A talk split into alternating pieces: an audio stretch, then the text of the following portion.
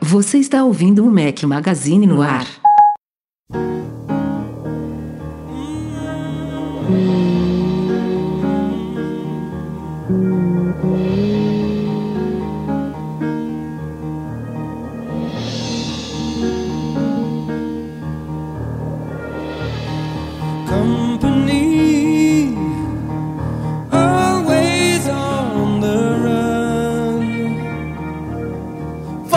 galera do Mac Magazine, beleza? Aê, sou eu. Ei, que isso, que isso? Pode parar, pode parar que eu tô de volta, Breno Mazzi.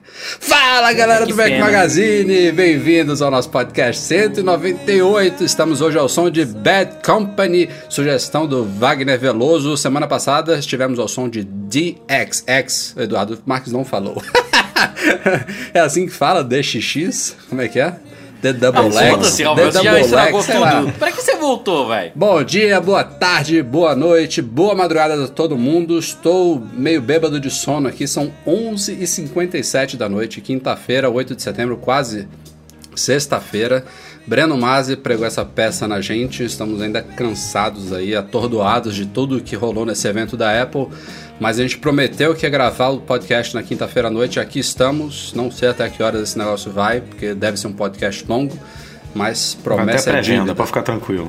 É, é, temos, temos É até as boa, 4 gostei. horas da manhã. É, no mínimo até isso. Fala, Breno Mazzi, seja bem-vindo. Ah, obrigado. Super animado com as novidades. Feliz de você estar de volta, Rafa. Desculpa a brincadeira lá no começo. É sempre bom ter você como anfitrião desse podcast. Você viu que É, ele colocou a trilha falta. sonora como Bad Company, né? Eu acho que isso foi uma sugestão, assim, pra gente, assim. Eu não falei nada. ser. Você que tá falando, Eduardo. Pode ser, Edu. Ah, Edu, ah. é, é por isso que eu adoro você, cara. Você é super inteligente. Você pegou nas entrelinhas, gostei. foi no- Mas bem-vindo de é volta, Rafa. Muito e obrigado. muito o que falar, né, cara, sobre esse evento que foi interessante. Foi interessante. Sem dúvida. Eduardo Marques fez um bom trabalho me substituindo semana passada. Parabéns, que bom que saiu o podcast.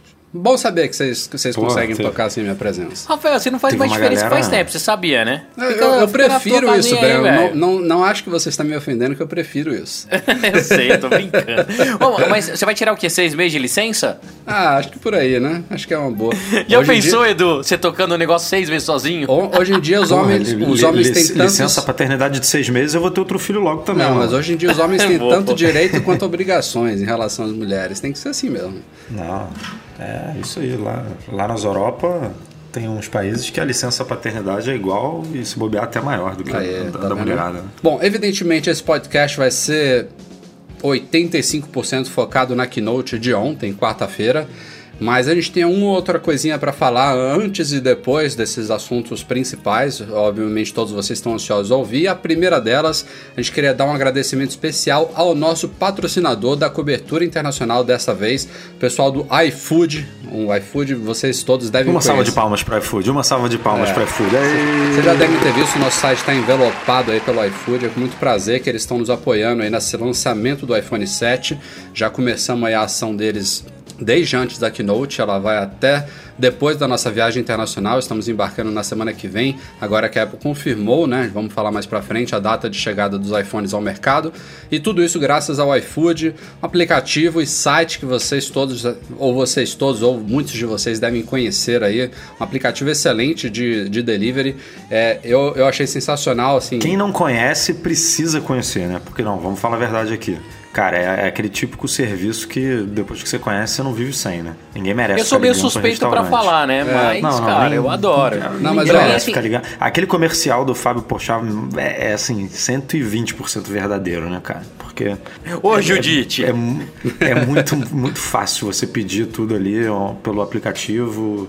É, sem precisar interagir com seres humanos e tudo chegar certinho na sua casa, bonitinho, Aí, perfeito. isso, aplicativo. eu- é, óbvio, a gente está aqui falando do nosso patrocinador, o iFood, somos muito gratos a eles. É, o- é o melhor aplicativo de delivery, aplicativo móvel de pedidos de, de, de gastronomia, de lanches e de jantares, de almoços no Brasil, sem dúvida nenhuma hoje. Mas, independente dele, é, esses aplicativos de, de, de pedido de delivery, para mim, mudaram a minha vida. Eu, cara, é, quando eu ia pedir delivery pelo telefone, de ligar, a ligação caía, você tinha que repetir cadastro, pedir a pizza sem cebola, vinha com cebola caprichada. Cara, nada disso hoje em dia existe, o aplicativo é super simples, né? Seja o iFood ou outros fora do Brasil, aqui no Brasil, enfim. O que eu uso é muito antes desse patrocínio, eu falo aqui do fundo do meu coração com total sinceridade, é o iFood, eu adoro ele. É, mas isso mudou minha vida. Hoje em dia eu peço muito mais delivery pela facilidade, pela comodidade. Enfim, quem usa sabe do que eu estou falando e independente disso, a gente é muito grato aí pelo apoio deles. A gente em breve vai dar mais detalhes aí so- sobre a nossa cobertura internacional e felizmente, além de iPhones, teremos também Apple Watch para buscar lá. A gente está falando que a cobertura do iPhone 7 é o carro-chefe, mas o Apple Watch Series 2, que a gente vai falar mais para frente, também está aí. E a gente vai trazer tudo que a gente puder para vocês em termos de informações, fotos, vídeos e muito mais aí nesses próximos dias até a nossa viagem internacional. Então, iFood, muito obrigado. E a vocês que estão ouvindo, é, também façam a parte de vocês aí, deem uma olhada se vocês não conhecem. Se conhecem, façam um pedido especial para ajudar o Façam patrocinador. pedidos, bota na observação, comprei por causa do Mac Magazine, pedi pizza por causa do Mac Magazine. É isso Boa, aí. isso ajuda bastante. Japonês por causa do Mac Magazine. E assim, como eu já falei antes, é super simples, né? Baixou, pediu, comeu. É assim, é simples assim, cara. Dois cliques. iFood. E vai lá no Twitter também, fala é, iFood salva, fala que foi, escutou e, aqui no Mac Magazine, viu no Mac Magazine, que é importante para eles conseguirem tangibilizar também o tanto do nosso impacto para eles. Eu acho É que isso é sensacional. Uma parceria para ser duradoura, duradoura. Se Deus quiser. Começaram bem, começaram veiculando no Mac Magazine com recorde. É Recorde verdade, de é verdade. Tivemos então- recorde histórico de page views ontem, dia 8 de setembro. Não tenho nem os dados ainda do, de hoje, que também deve ter é, tido uma audiência muito grande aí da rebarba do evento de ontem, mas aproveitando o 7 de setembro, que foi feriado, grandes lançamentos, uma keynote que é, foi positiva aqui, as nossas primeiras impressões, a gente vai falar isso já já. É, che- chegamos a um número recorde aí, graças a vocês. Então, também muito obrigado a todos vocês que estão nos ouvindo, que leem o site, que acompanham a gente pela audiência. Então, sem mais delongas, vamos É, ô, começar Rafa, o Rafa, podcast. Diga esqueceu, lá. me agradece, cara. Meu post bombou, velho. É Agradece. verdade, ele Pô. estava fora, fez um Ah. post excelente aí, cheio. Mais de 400 comentários, Eduardo, do post do Android, do, do, do Breno? Mas já passou de 400. Muito bom, muito Já bom. O passou post de ficou 420 comentários e vai lá, comenta lá, comenta Ó, lá, vou galera. querer- vou querer que depois eu vou fazer o continuação, comparativo do S7 com o iPhone Boa, novo, hein? boa. É Eu ia sugerir isso aqui. Você falou dos primeiros 15 dias lá, depois de 15 dias com o iPhone 7, você faz um complemento aí, comparando os dois, dizendo o que, que você tá sentindo saudade do S7, se você vai ficar com ele, se vai ficar com o iPhone como principal, enfim. Mais pra frente a gente solta mais um artigo aí que o pessoal vai gostar.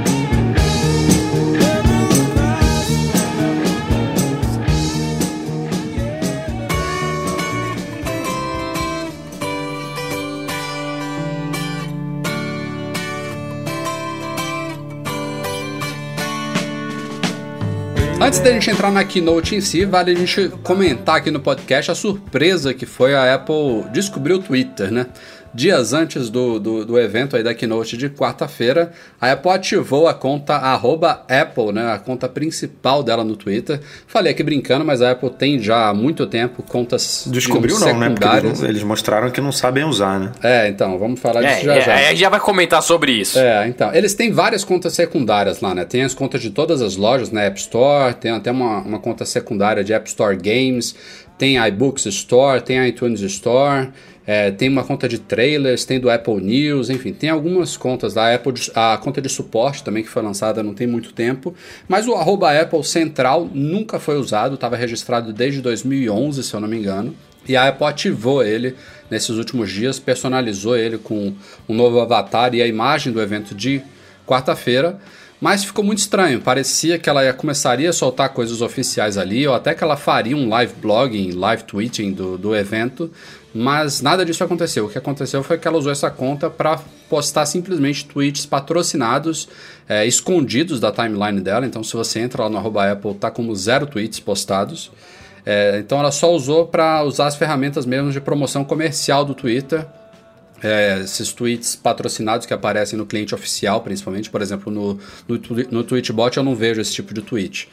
É, mas no cliente oficial, no TweetDeck, tem mais algum que aparece, gente? Na, no, na web, evidentemente. Pô, não aparece, não aparece no Twitchbot? Não, não aparece no Twitchbot, esses patrocinados. É, e ela usou para isso, até fez um joguinho legal. Se você retweetasse lá a mensagem de, de do evento, você seria notificado pelo próprio Twitter quando a coisa estivesse para começar, mas ficou basicamente, basicamente por aí, né? Muito estranho ela pegar uma ferramenta que tem todo um ar aí de disseminação, de viralização e não botar nenhum tweet público lá pra galera poder fazer isso espontaneamente. Ficou uma coisa muito estranho. Mostra realmente que os caras não, não, não, sacam, talvez, muito bem da coisa. Não sei. Quem sabe daqui pra Ô, frente. Rafa, né? sabe o que, que foi? Sabe o que, que foi mais maluco para mim? Eles deram vários furos lá no Twitter, né? Então antes Nossa, do evento rolar. Tinha até esquecido disso. Não, e como que aconteceu conta... isso? Porque eles, eles apagaram tudo rapidinho. É, não, eles tentaram desativar. Falou, não tem nada lá, né? Não, o que aconteceu foi o seguinte: eram patroci... é, posts patrocinados. Então eles pegaram, colocaram dinheiro em investimento e eles devem ter programado mais ou menos pro horário que eles iriam falar começar o, as publicações. Eu não sei se o Zé Mané que estava operando lá errou, o que, que aconteceu, mas eles deram start em todos os ads antes do anúncio do iPhone. Então, enquanto ainda estava o Super Mario no palco, que a gente vai comentar Exato. daqui a pouco, já estava vazando o vídeo que ele era resistente à água, falando sobre a pré-venda, estava falando um monte de coisa. Então, tirando a Amazon, que também foi outra que furou todos os anúncios com aquele site de, deles de acessório pro iPhone, o, tu, o próprio Twitter da Apple jogou contra. Assim, é, acabou da, com o Keynote. O da Amazon nem, nem boto tanto em consideração, tinha uns renders e tal lá, mas aquilo ali pode ter muito sido baseado também nos rumores. Tinham renders bem, bem precisos do que seria o iPhone. Eu não acho que aquilo ali foi matéria oficial, não. Até porque eu não acredito que a Apple liberaria com antecedência para a Amazon fazer aquela página. Mas, claro, foi, foi mais pimenta aí na, no, no pré-evento. Agora, os tweets realmente tinha um do iPhone que meio que resumia tudo, ó, resistente à água, é, câmera dupla, falava tudo já do, do iPhone. E os caras soltaram antes. A gente estava lá no, no, no, no, MM Live, né, na nossa cobertura ao vivo, e o pessoal no Twitter já louco falando que a Apple já tinha pré-anunciado as coisas antes da hora. É, galera já, bom, de acordo com o Twitter, já está vendendo, pré-venda, pode comprar. tipo, já estou entregando. É, teve uma galera que achou de verdade que era é, pre-order now, assim, que estava é. liberado e já podia ser comprando. Exatamente. Mas enfim, Vamos então pro evento que é o que mais importa agora. E vamos então falar da Keynote, que é o que tá todo mundo esperando. Como eu sempre gosto de fazer nesses podcasts pós-evento da Apple, eu prefiro ir na ordem exatamente do que foi a Keynote. E a Keynote começou com uma grande surpresa, o Breno comentou agora há pouco aí, que foi a presença do pai do Mario da Nintendo. Qual que é o nome dele? Miyamoto? Aí, aí o pessoal já vai, me, vai, já vai me detonar. Como é que você não sabe qual é o nome ah. do cara da Nintendo, né?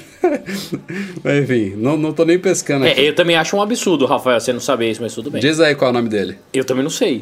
Você é um absurdo, você fez toda a cobertura, cara. ótimo, ótimo. Bom, enfim, foi anunciado o jogo Super Mario Run para iOS, né? É, vai chegar também futuramente para Android, mas inicialmente para iPhone.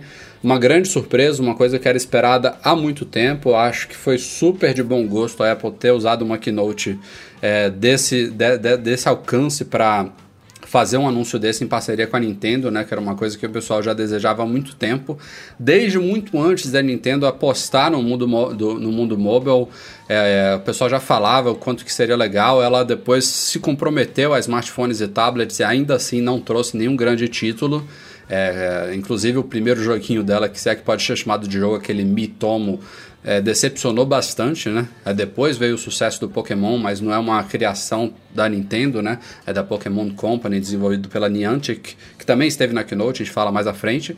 E agora sim a gente tem um primeiro clássico que não é simplesmente o jogo que existia antes, é, é, é, é o uso do personagem que a gente tanto conhece, mas de uma forma totalmente adaptada para o iPhone.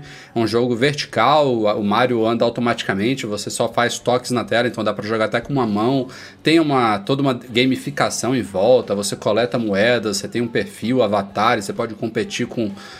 amigos e com pessoas pelo mundo. Enfim, o jogo tem. tem... É, eu já achei meio complexo essa parte, mas tudo bem. É, eles não fizeram aquela coisa simples a lá os consoles anteriores. Eles fizeram uma adaptação e também uma integração online e tudo mais, aproveitando a modernidade dos dispositivos hoje, de, inter- de internet e tudo mais. Vamos ver se isso vai funcionar ou não. Mas o joguinho em si eu achei super legal. Acho que vai, vai, vai render boas diversões.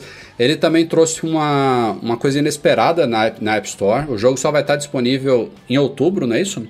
É, se eu não me engano, em outubro ou até o fim do ano, enfim. é, não me lembro agora qual é o prazo exato, mas ele já está na App Store em preview, tem descrição, tem screenshots e tem um botão de notificar quando ele foi lançado. A Apple já faz isso há muitos anos para álbuns de música, né? Você pode é, obter álbuns em pré-venda e aí ele baixa automaticamente ou te notifica. Filme também, né? Filmes Tem muito também. filme. E é a primeira vez que acontece com um app ou jogo. Então tem um botão diferente lá na página do Mario de você ser avisado quando ele estiver disponível.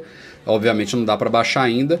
E uma coisa também que não tá certa ainda é que na Keynote eles aparentemente disseram que ele vai ser pago. Não, não deram valor e que ele não teria compras internas, mas na descrição da App Store tá dizendo que ele seria freemium, né? Que vai ter compras internas. Então isso ainda está um pouco confuso. Mas independente do que for, seja freemium, seja pago, sem compras internas, ele. Mas quem, quem ser- falou foi o, foi o, don, o pai do Mario, com, com aquele inglês dele? Eu acho. Ou foi, é, né, ou foi ele- a Apple ele- que falou? Ele falou inglês só no comecinho. Porque né? ali dá pra entender tudo errado, né? É, eu, eu, eu não acompanhei pelo, pelo que ele estava falando, porque eu mal entendi né, o inglês dele, mas logo depois ele embalou no, no japonês com o tradutor e eu segui o que o tradutor estava falando, e foi isso que eu entendi na É, Mas hora. aí será se o tradutor É, também. pode, pode Ué. ter sido, né? Uma má interpretação do próprio É, tradutor. telefone sem fio do cacete, né? Tu passa pra um, que passa pro outro, que aí, e aí passa É, pro mundo. Eu não tinha pensado nisso, faz sentido, Edu. Mas enfim, além do, além do jogo. Mas enfim, vai, vai bombar, né? Vai, bombar vai. Não, vai. Vai, vai, demais. Vai. Assim, não tenho dúvida nenhuma que pode ser o, o jogo recordista, porque a Nintendo, querendo ou não, é, é aquele negócio, é comoção. Todo mundo,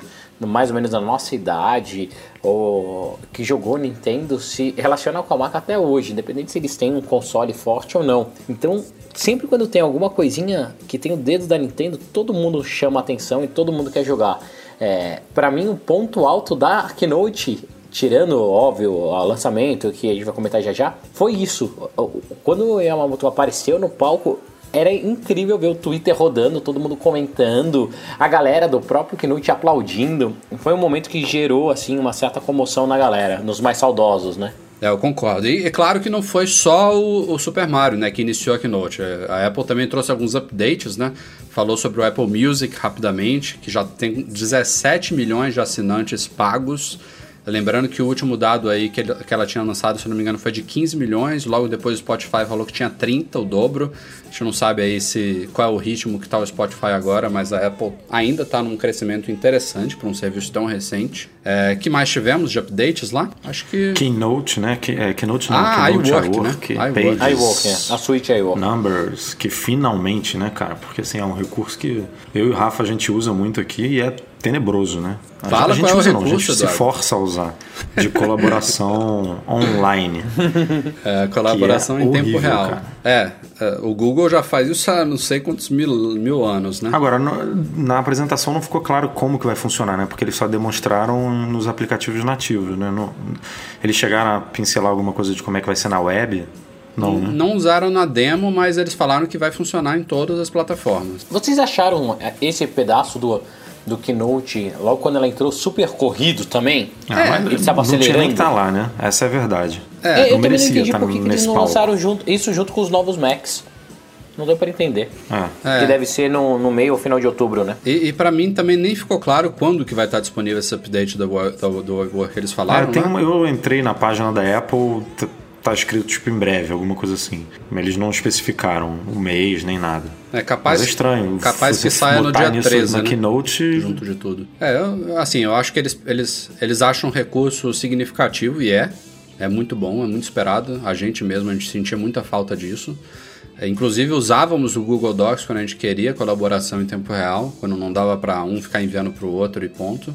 Mas talvez não, não queriam esperar até outubro, se é que vai ter outro evento, né? Vocês discutiram aí no podcast que eu não tava, né? No passado que tem esse rumor de novos Macs em outubro, mas ninguém sabe se vai ter uma keynote é, ou se, se eles vão ser lançados no site, né, com press release e tudo mais. Então, pode ser que eles queriam fazer aquele demo, inclusive mudar lá o slide em tempo real para a galera ver como é que funcionava e, e, não teria outra oportunidade. Mas ficou um pouco estranho mesmo e bem corrido.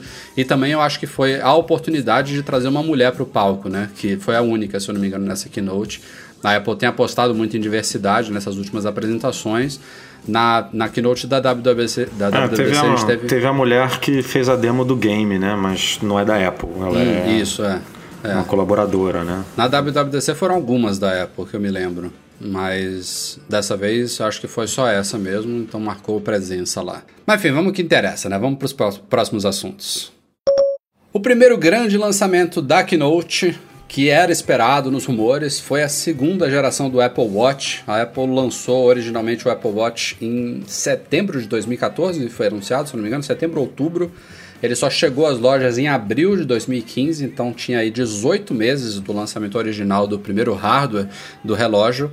E a Apple anunciou a segunda geração com o nome de Apple Watch Series 2, Apple Watch Series 2. É um modo diferente aí, acho que tem muito a ver com essa questão do, do, do tipo de produto que é, né? Desde, é, desde o ano passado a gente já tinha visto que a Apple tinha uma nomenclatura diferente para os Watch, tinha as linhas Apple Watch, Apple Watch Sport, Apple Watch Edition, a gente vai falar também delas mais à frente. E a segunda geração foi nomeada Series 2. As novidades são muito esperadas, é, a única, talvez, significativa que não foi resolvida foi bateria, que continua padrão de um dia. Mas o Apple Watch agora é oficialmente a prova d'água. Isso era muito esperado por mim, principalmente. Então a Apple aprova e recomenda o uso dele para natação. É, tem uma classificação E lá. a prova até para esporte é, praiano, né? O que eu É, achei até pra praia, isso aí é assim, curioso maneiro, mesmo. porque o sal, cara, É, e- dá uma Não, dá e isso uma pro Rafael faz uma baita diferença, né? O Rafa vai na praia todo dia, tá lá direto, assim. Baita bronze, pô. Aí, cara, É, aí- o descanso de tela dele, né, com a imagem da praia ali. mas ainda, ainda vai me dar um pouquinho de medo. Você- acreditaria, do, entraria no mar com ele? Cara, eu acreditaria porque ele é prova d'água. Se der alguma merda, eu vou na Apple e troco, né? É, tipo, pô, posso falar um negócio? Tem garantia. Ah, O, o meu antigo, eu entrei várias vezes na água com ele. no mar? Não, eu também já entrei na água, mas, mas No no, mar. mar. cara, especificamente, a rodinha No mar. dele aqui, a, a coroa digital fica presa, fica, fica Não, dura. fica tipo, nada, parece que entra para. areia, entra. Daí, você é pega, coloca ele debaixo da torneira, lava e resolveu. É, eu, eu acho que isso da, Resolveu da, da coroa não vai mudar, não, Eduardo. É, vamos ver, né? Não sei se eles aproximaram mais ali as coisas a ponto de não, não conseguir entrar um grãozinho de areia. Isso a gente É, vai. eles falaram só depois que- que... testar mesmo. Eles falaram que selaram tudo o que tinha para selar no Apple Watch. A única coisa que eles não tiveram jeito de selar foi o alto-falante. E aí, para resolver isso, a água consegue entrar, né, quando ela está mergulhada. Mas quando você termina, por exemplo, a natação, que você vai desbloquear o Apple Watch, você tem que girar agora no WatchOS 3 a, a, a Digital Crown, né? Você gira até uma gotinha, se eu não me engano, explodir. É, aí sim, ele usa o próprio Agora é um alto-falante. cadeado, né? Eles mudaram. Isso, é. Ele usa o próprio alto-falante para dar um, um boom e, solta, e espirrar a água para fora que está dentro do alto-falante. Enfim, uma forma inteligente de resolver o problema. Então ele agora é oficialmente a prova d'água. A segunda grande novidade é, a é- é o GPS embutido, né? Então torna o Apple Watch agora bem mais independente do iPhone. Quando você vai correr no, ou, ou andar fora de casa, você não precisa mais levar o iPhone com você para ele ter um, ele saber exatamente por onde você passou, né? De forma bem precisa. Inclusive ele mostra no mapa o seu percurso depois de um Não de um só onde você exercício. passou, né? Mas aí o pace, o, a distância, Tudo. elas ficam muito mais exatas, né? Exatamente. É, temos o processador S2, que agora é dual core, então promete 50% mais performance e uma eficiência energética também. A Apple não detalhou, mas parece que tem uma bateria maior lá dentro também para compensar essas novidades, especialmente o GPS, que é um comedor de bateria. Talvez por isso, nessa geração, a gente não vai ter um ganho de, de performance. Eu acho que isso vai ficar para a terceira, né? Depois, depois que ela é, conseguir otimizar ainda mais os componentes e aí sim ela consegue aumentar a bateria, a minha aposta. É, que mais tivemos aí de novidades? Eu acho que Só entrando nesse, nesse negócio que você falou aí, você acha que ela não está satisfeita então com um dia de bateria? eu acho que não, né? Eu acho que um- uma, das, uma das futuras features dele é monitoramento de sono ou é pelo menos permitir que a pessoa fique uns dois, Ah, três não dias sem não, recarregar. Rafael. Não? Eu acho que ela já estabeleceu isso como que nem iPhone Eu e iPad, acho, que padrão. iPad dura 10 horas, e vai, tipo, é o padrão. Vai ser um dia e ela vai entupir, entupir entre aspas, né? Vai sempre trazer recursos novos e vai manter esse negócio de um dia. Pode ser. Ah, Infelizmente, porque eu queria monitoramento de sono. Tem, tem outra coisa que também prejudicou, entre aspas, né? Que compensa essa bateria ter permanecido igual agora, que é a tela dele. Ela mais do que dobrou o brilho, tá? Chega agora a 1000 nits, que é a unidade de, de brilho. E isso é ótimo para quem usa o Apple Watch sob o sol, né? Sob é uma, uma luminosidade muito forte, então a tela agora fica muito mais visível. Para vocês terem uma ideia, o primeiro modelo tinha 450 nits, então mais do que dobrou. Isso aí É, tem- e pra você ter uma ideia, os novos iPhones que a gente vai falar daqui a pouco, acho que tem 650. Então, assim, é muito mais do que os É, iPhones. Ela né? falou que é a tela mais brilhante que ela já colocou em qualquer dispositivo que ela já fez. Faz sentido num, num relógio mesmo. Ah, sim, principalmente que você usa ele muito em ambiente externo, né? Exatamente, exatamente. É, bom, a- em questão de linhas, a gente teve algumas mudanças. É, não existe mais Apple Watch Sport, a Apple chama simplesmente de Apple Watch de alumínio. A gente tem o Apple Watch de aço inoxidável, esses dois continuam mais ou menos iguais, né? O design dele não mudou nada, né? As pulseiras continuam todas compatíveis. Ele ganhou só uma, um microfone a mais, né? Na lateral ali, também mas é, é, para besteira. melhorar a captação aí de, de, de voz, né, para você usar Siri e tudo mais. É, e o que mudou mesmo foi o modelo Edition, que a Apple pouco falou na Keynote. Ela falou da chegada de um novo material, mas até o fim da Keynote a gente nem sabia que esse era o novo Edition. Então acabou os Apple Watch de ouro, né? Tanto o ouro dourado quanto o ouro rosa. Acabou os Apple Watch de 10 e 17 mil dólares. E o modelo top agora, que é o novo Edition, é feito de cerâmica, que a Apple fala que tem uma, uma resistência não sei quantas vezes superior ao, ao aço inoxidável, né? Ah, é, é, ele ainda é um, um produto premium, mas com preço, entre aspas, muito mais acessível do que o Edition anterior, né? Ele vai a partir de 1.300 dólares, se não me falha a memória, alguma coisa assim. É, na verdade, é uma versão só, né? É um, é um modelo. É, é um modelo só de cerâmica, ele é branco, né? Pela, pelas fotos dá até uma impressão ruim, eu acho que é um Apple Watch que vai impressionar muito mais ao vivo, é, muito mais você sentindo o material do que pelas fotos, mas... Sabe que vocês acharam ele feio? Eu achei ele legal. Eu, Eu não não, tenho opinião branco, formado, não. não. Né, não- É. Nossa, eu achei, eu achei ele super bonito, cara. tá, tá se coçando já o Breno. Ele vai. O, o Breno bota o target dele lá no alto. Tipo, É. vamos lá, vamos- qual, é, o- qual é o mais caro? Deixa eu ver se Le- eu gosto. lembra, lembra do quanto que você se arrependeu de pegar o Apple Watch pretão lá, de aço inoxidável. Não, eu tô me arrependendo agora pra vender ele, né? No dia que eu comprei eu achei maravilhoso, fiquei com ele, tô usando até hoje. Quer dizer, agora não que eu tô usando o meu S2, mas cara, eu gosto, né? Então vamos ver o que, que vai acontecer. É. É, eu também estou muito curioso para ver o que, que vai ser desse novo processador, dessa performance melhorada do chip novo, combinada com as melhorias do WatchOS 3, que aparentemente já roda super bem nos Apple Watches atuais, né? Então parece que a gente vai ter aí para quem realmente sofria com a performance, como nós, né? Todos nós, é, a combinação de WatchOS 3 com esse processador novo, acho que vai ser muito bem-vindo, acho que vai ficar muito mais legal de usar ele. É, e outra coisa curiosa aí é que a gente tem agora também um Watch Series 1, que não é o Apple Watch que a gente tem no nosso braço.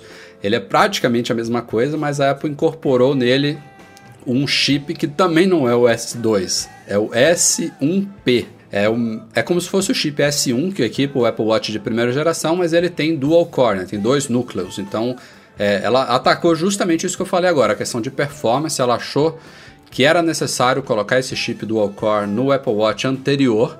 Então, é um modelo novo, mas ele não tem as outras coisas que o Series 2 tem. Então, ele não tem GPS, ele não é totalmente à prova d'água.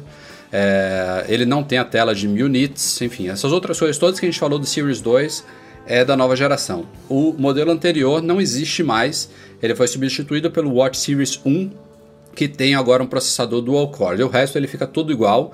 É, o que também não tem agora são os modelos de aço inoxidável e de ouro ou de cerâmica no Series 1. A Apple manteve só a linha de alumínio a partir de 269 dólares nos Estados Unidos. Está bem acessível, se é que pode chamar isso aí de Mas acessível. é isso aí, tá confuso pra caceta, né? A gente tá falando aqui, a Eu não galera achei tá tão perdida. confuso, não. Caraca, é a, muita a explicação, a explicação como não, ficou um pouco Rafael? confuso, mas a linha, se você parar para olhar, claro, se você incluir aí Novo modelo que eu nem citei aqui ainda, do, da Nike, né? A Apple anunciou uma parceria com a Então, Nike. tá confuso pra caceta. Tá, tá, Daí tem tá- o da Hermes, Tem um milhão de opções. daí Tá daqui a pouco vai lançar um Rolex. Você duvida, pelo aquele gráfico que ele colocou, que o Rolex é o primeiro, você duvida que a Apple não tá chavecando o Rolex pra fazer o novo Edition by Rolex? É, Chaveca. Chavecando o Rolex. A Apple está chavecando o Rolex. É, acho que ela deve estar chavecando vários dali, sem dúvida. Mas você acha. Peraí, você acha confuso, Edu? Porque a, linha, a proposta do Não, cara, não é Watch. confuso pra mim nem pra você, né, Rafa? Que Não, a gente vive isso entenda. aqui todo dia, Entenda cara. Explica falar. pra tua avó. A, a ideia É, do fala Apple pra minha Watch. mãe, mãe, entra lá na loja e compra o relógio tal pra mim. Ela vai olhar aquela porra e vai falar, caraca, Edu, não, não faço tirando, ideia do que, que é isso aqui. tirando o Series 1, que é especificamente identificado como se fosse o de primeira geração. A pessoa pode não saber desse detalhe do dual core, mas ela pode até olhar e achar que é o de primeira geração, está bem claro, é o Series 1. Os outros são todos Series 2, com personalizações, que é a proposta do Watch desde o começo, né? Ter opções, ser um dispositivo mais pessoal que a Apple já criou. Então a gente tem a linha Nike, que tem pulseiras exclusivas para quem gosta de correr, e tem mostradores exclusivos. E a mesma coisa com a linha Hermes, que já existia antes, que são pulseiras mais luxuosas, né? mais de moda, de fashion, de design e tudo mais, também com mostradores exclusivos. E ponto, acabou. E os modelos tradicionais que a gente já conhece, de alumínio, de aço inoxidável e agora de cerâmica. Não é tão confuso assim, né? São opções, são Não, é variações. confuso porque ela nomeia de forma diferente. Ela, ela não é Apple Watch Series 2 Nike, é Apple Watch Nike Plus, é Apple Watch Hermes, é Apple Watch é, Edition. E aí você. E, e Series 2. Aí você, você fala, porra, a gente sabe isso tudo, porque a gente se interessa e a gente busca informação. Mas tem um primo meu mesmo que hoje veio me perguntar, cara, qual é desse Nike aí? É igual ao outro? Não tô entendendo. O que, que ele tem de diferente? É, é confuso para quem não acompanha isso de perto. Para quem chega na loja e, e, e vou comprar o relógio e não, não, não leu sobre o assunto, não pesquisou, Então, vai fazer muita pergunta pro ti- vendedor. se entendeu? tivesse o Series 2 na frente, né? Se fosse o Watch Series 2 Nike Plus, o Watch Series 2 Edition, isso aí resolveria. O Watch Series 2 Hermes. Não, não sei como que ela poderia é, resolver o problema. Não sei se ela po- poderia manter Apple Watch Sport, Apple Watch é, Edition e Apple Watch, e aí o esportivo seria o Nike. Não, não sei. Só que é um relógio, é uma linha confusa, porque tem que ter muita opção, porque é aquilo que a gente já falou desde a primeira geração, que é um vestível, que é, as pessoas têm gostos diferentes, enfim, desejos diferentes, precisa abranger a maioria das pessoas. Então tem que ter, tem que, tem que ser grande a linha. Agora, esse negócio de manter o Series 1, que é um pouco diferente do anterior, é, aí tem o 2, que tem GPS, e aí tem. é, você vai au- aumentando de uma forma que gera confusão para quem não acompanha isso tão de perto. Certo. Concorda, Breno? Cara, concordo. Eu acho, na minha cabeça, uma baita zona. Assim, primeiro que o, o Apple Watch, ele manter a versão, a série 1 lá, e ele sofrer update de processador, criando uma defasagem para a mesma série 1 não faz o menor sentido. Os dois terem exatamente o mesmo hardware externo, tendo o original, o série 1 e o série 2, e gera uma baita confusão. Uma baita confusão. Eu, se fosse a Apple, teria feito algumas coisinhas diferentes. Exemplo, tá? Ah, o primeiro continuaria lá chamando, teria, tendo a versão Sport e a versão Watch normal. O Series 2 eu deixaria o Sport só o Nike e deixaria o, o, o Watch normal. Daria para fazer algumas coisas diferentes. Hoje está super confuso. Até para você entrar no site, entra no site hoje. Se não fosse confuso, ele não tinha um botão chamado filtro. Filtre o que você quer. Você coloca lá, vai colocando as opções de tão, tanta opção que você tem. É, a gente tá ficando com uma linha mega extensa, mega extensa. E na minha E visão. olha que ela limpou bem a opção ali de, de combinação de pulseira e caixa. É. Ela é, deu uma e reduzida também daí, boa. t- daí tem outra coisa, como eu faria checkout de Apple Watch. Eu acho que você nunca deveria já escolher com a pulseira. Você Isso eu primeiro tem que escolher a concordo. Porra, caixa isso, cara, escolhe... exatamente, isso que eu ia falar. Isso é mó, pra mim é mó estúpido. Devia ser a um- caixa do produto devia ser um passo a tinha que passo, ser montada né? na hora na loja. Cê- é, cê- você cê escolhe, escolhe a caixa, escolhe a pulseira, monta a caixa e pronto, acabou. É. Exato. Ma- Mas imagina só, é, a Apple, ela já cagou tudo nos nomes, né? Então, ela poderia chamar, mesmo que fosse de New Apple Watch ou Apple Watch 2, que as pessoas já estão mais acostumadas, ficariam mais fáceis, porque hoje é, ou elas têm um padrão ou não tem, né? Assim, ela não tem padrão nenhum mesmo, porque o iPhone ela coloca número, o Apple Watch vai para série, o iPad é Pro e no, Mini, não sei o que, é a mesma zona. Daí o iPhone é Plus, porra, valeu Apple.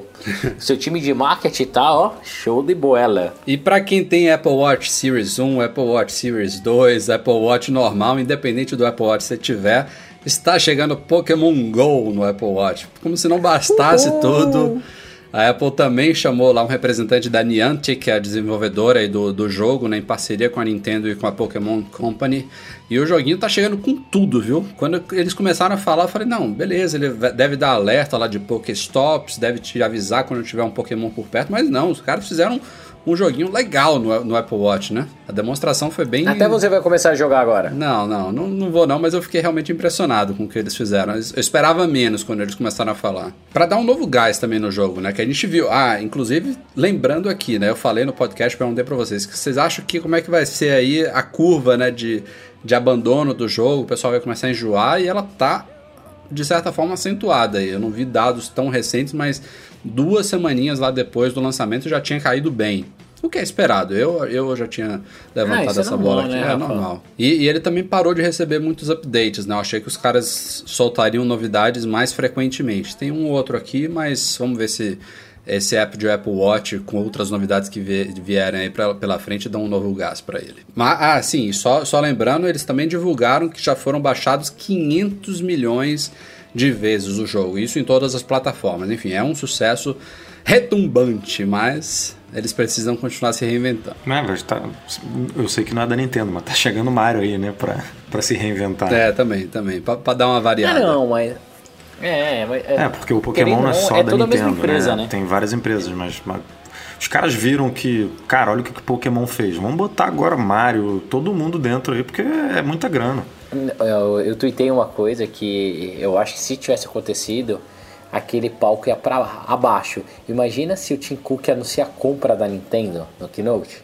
Mas você quer que Tim Cook ah, quer, compre a Nintendo, quer que compre a Brage, que mais? Tem que comprar todo mundo, velho, com o dinheiro que eles têm em caixa. não, e, e compra um novo time de marketing, né? Também, porque esses nomes tá tudo zoado. Bota o cara véio. do marketing da Brage pra comandar lá, porque esse cara é, mandou Eu acertei, bem, né? hein? Eu acertei, Porra. hein? Ah... E vamos então para os ovos de ouro da Apple, os iPhones. A Apple deixou evidentemente para o final da keynote o lançamento dos novos aparelhos. E boa parte das coisas foram confirmadas, mas tivemos algumas surpresas e a apresentação em si, na minha opinião, ficou muito bem feita. O Phil Schiller subiu ao palco para falar dos iPhones 7 e 7 Plus, confirmando aí alguns rumores, derrubando outros que se falava que tinha um S ali atrás. Teve gente apostando em 6SE, enfim, é iPhone 7 mesmo e iPhone 7 Plus. Graças a Deus não tivemos nenhum iPhone Pro, ao menos não esse ano. E o Sheila trouxe 10 novidades para falar dos aparelhos aí. É, o layout é bem aquilo que tinha sido vazado mesmo. A gente tem um design muito parecido com os iPhones 6 e 6S. É, a principal diferença está na traseira ali, as linhas de antenas foram. Não é, não é que foram é, reposicionadas, né? Porque eu acho que já tinha essa linha superior e inferior, mas eles tiraram é, aquelas linhas. Cortada, né? A linha de baixo. É, aquela, aquelas que ficavam. Interna. Internas. Né? Aquelas... Eles fizeram do jeito que deveria ter sido feito. Exatamente. É. Eles cortaram aquelas linhas que cruzavam o aparelho no meio, então ficou muito mais clean. É, e a gente teve também um reposicionamento das câmeras dos flash né, atrás, elas estão um pouco maiores e, e numa posição muito mais, é, eu diria, natural no aparelho. Se você comparar, a gente até publicou um, um, um GIF lá no site, num, num, artigo sobre as cases de, que vão ser incompatíveis né, em relação. É porque antes tinha a caceta da antena Exato. fazendo uma moldura ali que ela tinha que ficar ali no meio. Né? Isso, né? é. é. E agora a gente tem duas novas cores, né? Continuam o prateado continua o dourado, continua o ouro e rosa. Esses são realmente muito parecidos com os anteriores, mas o cinza espacial virou preto, que a Apple chama de preto mate. É um preto fosco, então é um cinza espacial mais escuro, que confirmando rumores aí, ficou super bonito. E tem um segundo preto, que é o preto brilhante, ou em inglês jet black, que é agora um preto glossy, né? Ele simula aí. É o preto Mac Pro. É, ele aparentemente é parecido com o Mac Pro. É, tem algumas fotos que deixam ele muito parecido com os iPhones 3G e 3GS, mas na época vale lembrar que eles eram de policarbonato, né? Esse novo não é de plástico, então é um material totalmente diferente, uma construção diferente. Teve um vídeo do Johnny Hive narrando lá na Keynote que fala só sobre o processo de fabricação desse material. E curiosamente, apesar de todo esse cuidado da Apple, tudo que ela falou lá sobre a construção, a beleza e tudo mais, ela já emitiu um alerta dizendo que esse Black deve arranhar com facilidade. Tem vídeo no YouTube já mostrando unidades de demonstração lá na área de hands-on que já tinham micro arranhões. Então, para quem for comprar, é bom ficar atento que ele Parece ter ficado muito bonito, mas não é o iPhone mais resistente em termos de arranhões. Isso a gente vai saber mais com o tempo, se é que vai ter um scratch gate aí da vida, mas. Já pensou, cara? É. Não, não vai ter scratch gate porque ela se antecipou Ela e falou já que Já vai, falou, né? Então ela vai falar: Ó, te avisei, meu amigo. É. Tu comprou porque quis. Vamos lá, vamos em frente. Lá dentro a gente tem um chip. Mas- mas- Diga, Brano. Ah, você já você vai explicar tudo? Eu ia perguntar que corzinha que vocês iam comprar. É, então, eu, eu, eu fiquei entre os Então, dois vamos, pretos. vamos falar de cor, vamos falar de cor aqui rapidinho. É. Que eu até perguntei pro Rafa offline. Por que, que a Apple consegue esconder as antenas no preto e nos outros não? Pra você comprar o preto. não, não Por que, é que isso. ela quer que eu compre o preto? Se ela quer que eu compre o preto, é só não botar outra cor, pô. É só botar o preto. Não, não, porque daí o mercado enche o saco quando você deixa uma cor só, entendeu? Não, Porque, cara, mas a pô, ela pergunta, a podia pergunta botar faz uma sentido. antena mais rosinha no, no, no, no iPhone rosa, uma antena mais dourada no iPhone dourado. Eu também não sei. Tipo, ela tem como achar uma cor mais próxima ali do aparelho para antena. No preto ficou claro que ela conseguiu disfarçar assim perfeitamente. E nos outros continua essa antena chamando atenção, óbvio que muito menos agora, porque não tem a parte que cruza o aparelho. Mas, pô, dava pra. Seria uma puta diferença, né, pro, pro 6S e pro 7. Tipo, pô, a gente ainda tem antena, mas ela tá muito mais disfarçada. Por isso que no preto a gente enxerga um novo aparelho e nas outras cores não, porque é, além de ser uma cor nova, mudou essa relação mesmo com a antena, né? Eu também não entendi, não. Daria. é, a, a antena em si ela tem um material diferente né, do, do resto do aparelho, não é de alumínio, por isso que ela. Ela é meio emborrachada, né? É, ela tem que permitir a passagem de sinal ali, né, do, do- da- das antenas e tudo mais, mas é, a a cor realmente não bate, né? Daria para aproximar o máximo possível a cor desse outro material à cor do alumínio, né, para tentar disfarçar. Concordo contigo. Mas em relação, respondendo a pergunta do Breno, eu fiquei muito na dúvida. Na verdade, eu ainda tô, né? Que a pré-venda é só daqui a 3 horas. Pode ser que eu ainda mude até os 45. Ou mas- não, né? Ou a gente vai começar a gravar Cara, aqui, tá, tá gravando, eu de repente acabei de- começa a vender. De- depois que vocês falaram do negócio do YouTube, eu acabei de ver um vídeo aqui. Tem os riscos escrotos.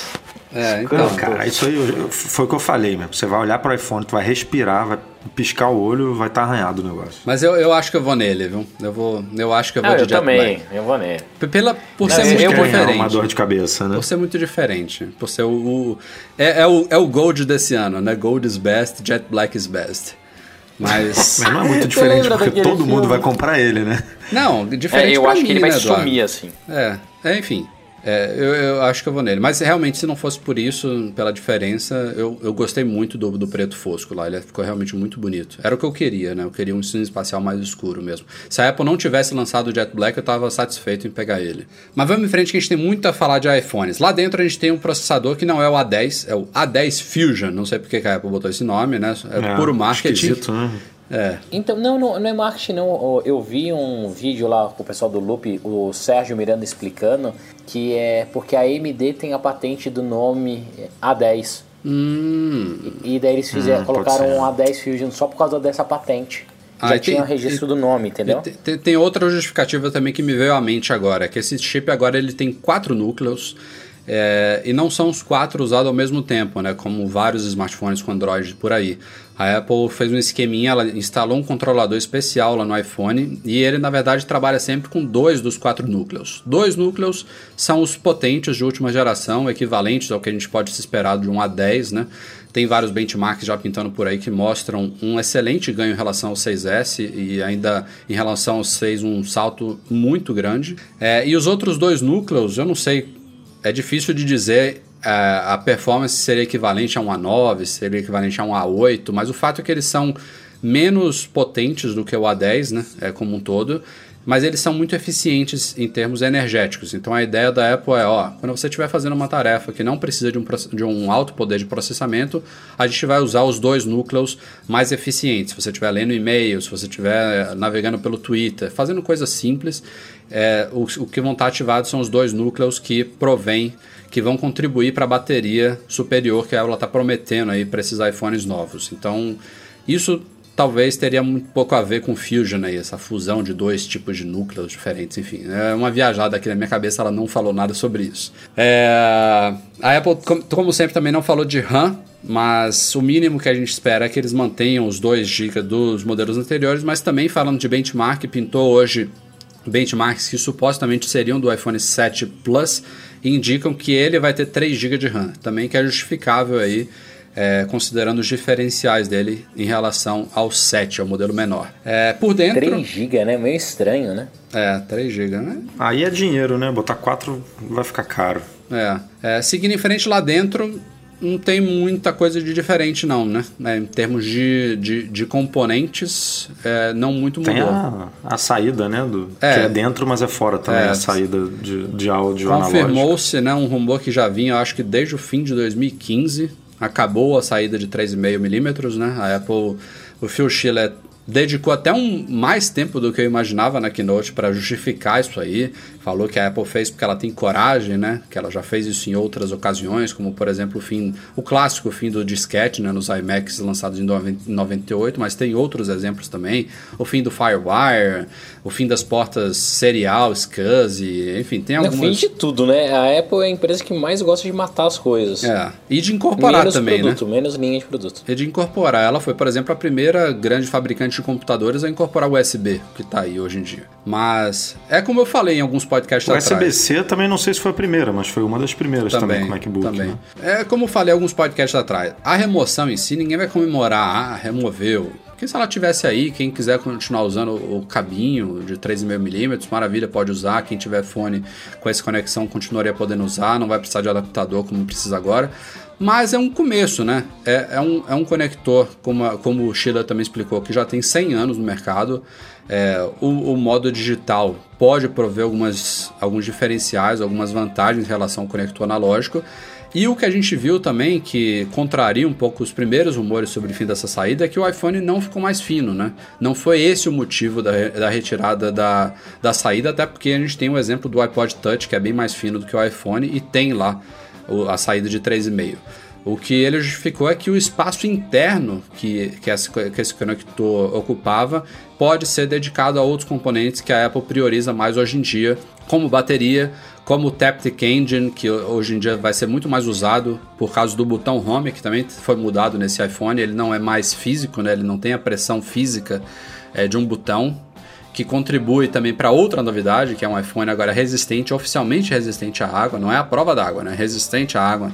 Então ele pode tomar chuva, pode tomar respingos e tudo mais, que não vai ter problema nenhum.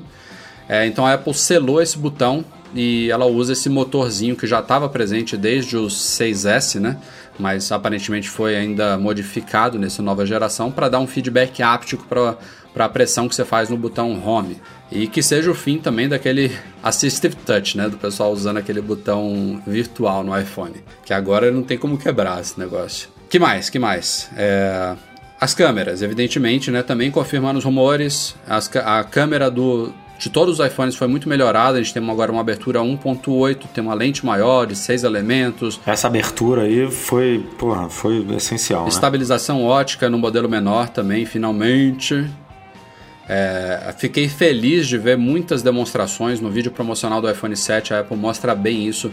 Muitas demonstrações de fotos em ambientes noturnos com pouca luminosidade. Então ela está apostando mesmo numa performance boa do iPhone novo. Era onde o iPhone ficava muito atrás de alguns outros aparelhos, né? principalmente dos da Samsung. O tipo, Breno sabe o, bem, né? É, o calcanhar é, de aqueles da Apple em foto era essa abertura de 2.2 que a Apple diz que entra 50% mais de luz né, nesse, nessa abertura de 1.8, então é muito bem-vindo mesmo. E eles ainda atacaram um flash lá com quatro LEDs, né, em vez de dois, é. o True Tone. É. Então também quando não tá com luz e não o ambiente não tá legal, você ainda tem como dar uma iluminada boa. Na teoria que a gente está falando aqui, obviamente, a gente ainda não tá com o aparelho em mãos, Isso que eu ia então não falar, sabe. a gente tem que testar, tem que pegar É, ele na tem mão, testar, ver, tirar tem que foto testar. e comparar. Mas E- a câmera do 7, sem falar do 7 Plus, aqui a câmera do 7, pra mim, na minha opinião, já foi um salto bacana. Já. assim, já foi. Só essa abertura maior e o e o a estabilização óptica já já são coisas assim muito desejáveis, né? Sem Então, dúvida. eu tô meio. Cara, eu ainda tô meio. de- assim, você vai continuar falando do iPhone? Que eu posso Não, não, pode falar. Me, me interrompa, que eu tô falando demais. Preciso até pegar água. o que eu, assim, adorei o iPhone, de verdade. Eu achei que o ponto alto pra mim ficou nas cores, mais uma vez. É o terceiro ano, eu acho que a Apple ela consegue conquistar as pessoas pela cor e não só e não por grandes funcionalidades. Esse o Jet Black ficou, na minha opinião, muito bonito no vídeo. É a primeira vez que a gente pode brincar que o Johnny Ive saiu da caixa branca dele, né? Então ele fez um, um vídeo. Ele levou a caixa branca mais pro escuro. Apple Watch, né? Exato, é, ele ele fez o Apple Watch de cerâmica lá, mas eu achei o telefone ok, era é o mais do mesmo, assim, não teve nada que realmente me surpreendeu. Ou não. A gente sabia que ela tinha que correr atrás por causa de câmera, a gente sabe que ela sempre lança um, um aparelho mais rápido e, e mais potente todo ano. O botão já tinha umas desconfianças da, daquelas que a Apple queria tirar o botão home, né? Não foi, não acertaram em cheio, mas era isso e uma prova d'água. E ok, é um telefone que ficou ok. É, é, eu lembro que toda vez, sempre que a Apple lança um produto, lança um iPhone, ela fala: Ah, é a melhor câmera, a câmera mais usada. Olha aqui no Flickr a, a quantidade de pessoas que usam. Chamamos profissionais, e eles fizeram uma coisa inteligente: é chamam o profissional de fotografia para dar um depoimento. Mas será que na hora do vamos ver vai ficar tão boa assim? Uma pessoa comum vai conseguir tirar uma foto tão bem produzida quanto aquela? Será que esse estabilizador de imagem não vai atrapalhar as fotos de uma pessoa comum, igual é no Plus, que de vez em quando sai tremido? Eu ainda tô com um pouco de dúvida, eu tô ansioso para pegar o meu na mão, sair testando, copiar, é, comparar ele bem com o S7 que eu tô usando e tô, as fotos realmente são bem mais bonitas para ver, porque na minha cabeça é, foi ok o lançamento. As pessoas, eu comentei isso no escritório, o pessoal me xingou um pouco, mas, velho. Mas, cara, Breno, coisa assim, que eu concordo que eu contigo. concordo. Mas eu vou, de- vou defender aqui rapidinho. Tirando o primeiro iPhone, que foi aquela revolução, qual outro que a gente falou assim, caraca, Ah, não. que ah, inovação, como que assim, revolução. cara? Foi O só Ret- incremental, ó, cara. Não, lógico que não. O Retina Display foi animal. As- o vídeo em HD foi animal. O slow motion foi animal. FaceTime Mas era tudo foi esperado animal. também, Apple cara. Pay foi tudo animal. esperado. Não, não foi nada assim, caceta, não. que, que revolução. A, a única, a, a Cara, que me o mais, a que mais me o- chocou em O todas Retina essas Display foi foi o Touch ID. sensacional. Calma, gente. O O Touch, Touch ID, ID eu, eu olhei e falei assim, porra, que maneiro, desbloquear com impressão digital, isso é muito maneiro, pagamento móvel. Então, Agora, a gente está falando aqui de 10 gerações e, e um Edu, recurso olha que só. Eu, eu, pelo menos, falei assim, Vou- puta, que animal. Ó, vou, vou te pontuar de novo. Para e lembra lá atrás, ó. O primeiro foi o, o do 2G pro 3G, que foi uma evolução super legal, com voice control, um negócio 10. No 4 foi o Retina Display, que mudou as telas de telefone celular. A qualidade ficou absurda. Depois a gente teve o, a fotografia, daí foi o iPhone fotográfico, né? Em fotografia em primeiro plano. Depois teve é, Touch ID. Todo ano a gente tem alguma coisa. Esse ano. Então, hoje, a gente- esse ano a gente teve zoom em, em Não, não. o câmera zoom, de cara, smartphone, eu- coisa que... Não, não. Pô, Breno, na, isso, na não, boa. isso não... Edu, Isso é, puta balela, isso é muita vai. coisa, cara, pra quem tira um foto, X, pra quem gosta um de foto. X, um X, tá de sacanagem, né, 02? 2x. Um X. 2x. 2x, cara, é o dobro Ah. de espaço. né? Ah, Dá- pelo- sem não, curta distância. vai. De novo, é minha opinião. Acho que a gente teve um iPhone ok. Falando sobre a saída do conector, é, acho que a Apple foi muito inteligente no processo que eles fizeram. Eles tiraram o iPhone, é, o, o conector esse ano, para ano que vem realmente fazer jus a esse espaço economizado. Eles não tirariam isso e lançariam um novo design para a galera acabar metendo o pau na, na saída do conector e não falando bem do novo design. Então, eles tiveram uns ganhos pro ano que vem. Ano que vem eu consigo ver sim um iPhone sem botão nenhum, uma tela 100% lisa, telão, sabe? Quase sem borda. Daria para a Apple fazer um negócio animal, já que o botão pode ser a tela em qualquer ponto da tela, que ela já ensinou as pessoas que, uma, que o botão capacitivo funciona. E sem o botão, sem o buraquinho do fone, tem mais espaço para ir o Johnny Ive, que ama apertar as coisas, fazer um iPhone mais fino ainda. Mas, em resumo da ópera, achei o ponto alto do, do iPhone para mim foi a cor. E isso é meio broxante. Não esperava isso. Eu, eu achei muito positivo. É, as novidades todas, com, no conjunto como um todo. Só falando do, da retirada, é, concordo contigo. Foi uma estratégia muito boa. Aliás, a estratégia, se vocês pararem para pensar, já vem desde o ano passado, quando a Apple vazou, porque isso não surge por acaso, né? A gente sabe muito bem disso. Vazou os primeiros rumores aí é, sobre o fim da saída. Então o pessoal já estava discutindo, já estava se preparando para esse baque há muitos meses. Então esse trabalho de PR foi muito bom. É, e ela concluiu ele também de forma muito boa, incluindo o adaptador na caixa, né? Que era uma coisa que a gente achava que não aconteceria. Não foi o melhor dos Ah, mundos, isso é verdade. né? Não foi. Mostrou que ela errou no MacBook, né? É. De não botar o adaptador me- na caixa do o, MacBook. O melhor dos mundos, obviamente, seria o AirPods, que a gente vai falar daqui a pouco, e está incluído na caixa. Mas é um produto premium, é um produto que tem um custo elevado. A Apple não vai de forma nenhuma sacrificar as margens dela é, com, com um acessório tão caro quanto esse. Ela já talvez esteja sacrificando um pouco, incluindo o adaptadorzinho, que vai ser vendido também super barato, 9 dólares. Eu acho que é o adaptador mais barato que já existiu na linha de produtos da Apple. Mas, Se bobear, não paga nem embalagem da Apple. É, imagina. Mas assim, Eu acho que o MagSafe também custava 9, se eu não me engano. Mas era uma pecinha muito ridícula também, né? É, do, do- de- da- Aquela que- das possibilidades que surgiram, que a gente cogitou aqui é, sobre a remoção da saída, ela foi na segunda melhor, que foi incluir o fone com Lightning e incluir o adaptador na caixa. Na minha opinião, foi a segunda melhor, era essa. É, então isso é, isso é muito legal. A câmera que o Breno está menosprezando, eu acho que realmente a gente tem que testar para saber. É, o Plus ele continua sendo diferente em relação ao 7, apesar de a Apple ter incluído a mesma câmera grande angular, que a gente pode chamar né, nos dois modelos. Finalmente tem estabilização ótica no 7 também. Mas o 7 Plus agora ele ganha essa segunda lente, que é uma teleobjetiva 2x, né? Então você o, iPhone sempre teve o zoom digital, que eu pessoalmente nunca uso. Eu acho muito ruim o zoom, do zoom É, digital. É horroroso, né? É, horroroso. o zoom digital, basicamente, para quem não entende, é como você tirar a foto sem zoom nenhum, você ir lá no Photoshop, recortar um pedaço dela e ampliar para o mesmo tamanho original. É isso que o zoom digital faz, basicamente. Então, não usem zoom digital. Não, não façam isso porque não é legal. Então, agora a gente tem um zoom realmente ótico, né? A gente pode chamar de zoom, mas na verdade é trocar de uma lente para outra. E, é, como a gente falou aqui, é duas vezes. Então, ele aproxima pra, é, em duas vezes a imagem da, da, da lente normal, a lente grande angular. Poderia ser três? Poderia, mas nos testes que a gente viu lá é uma diferença. Poderia ser 5, 10, né? É. A gente vamos ver o que, que vem aí pela frente, mas é, é uma coisa inter- interessante e não vai ficar só nessa questão do zoom. Né? A Apple fez também uma coisa diferente nessa keynote. É, ela fez um sneak peek de um novo recurso que talvez seja o único recurso de software desses iPhones novos. Né? A gente sempre vê coisas no iOS que são exclusivas do E iPhone que, novo. diga-se de passagem, foi o responsável pela arte do convite, né? Exato, é. é o, Esse, o- o- esse recurso do iPhone bokeh, 7 Plus né? foi, o- foi, o que, é, foi o que deu aquela maçãzinha no convite. É, a gente sempre vê essa- essas, algum, algumas coisas de software. No ano passado foi o 3D Touch, né? O iOS 9 estava em teste há muito tempo e quando a Apple lançou os iPhones 6S, 6S Plus, ela mostrou uma nova camada do sistema chamada 3D Touch, que é a pressão na tela.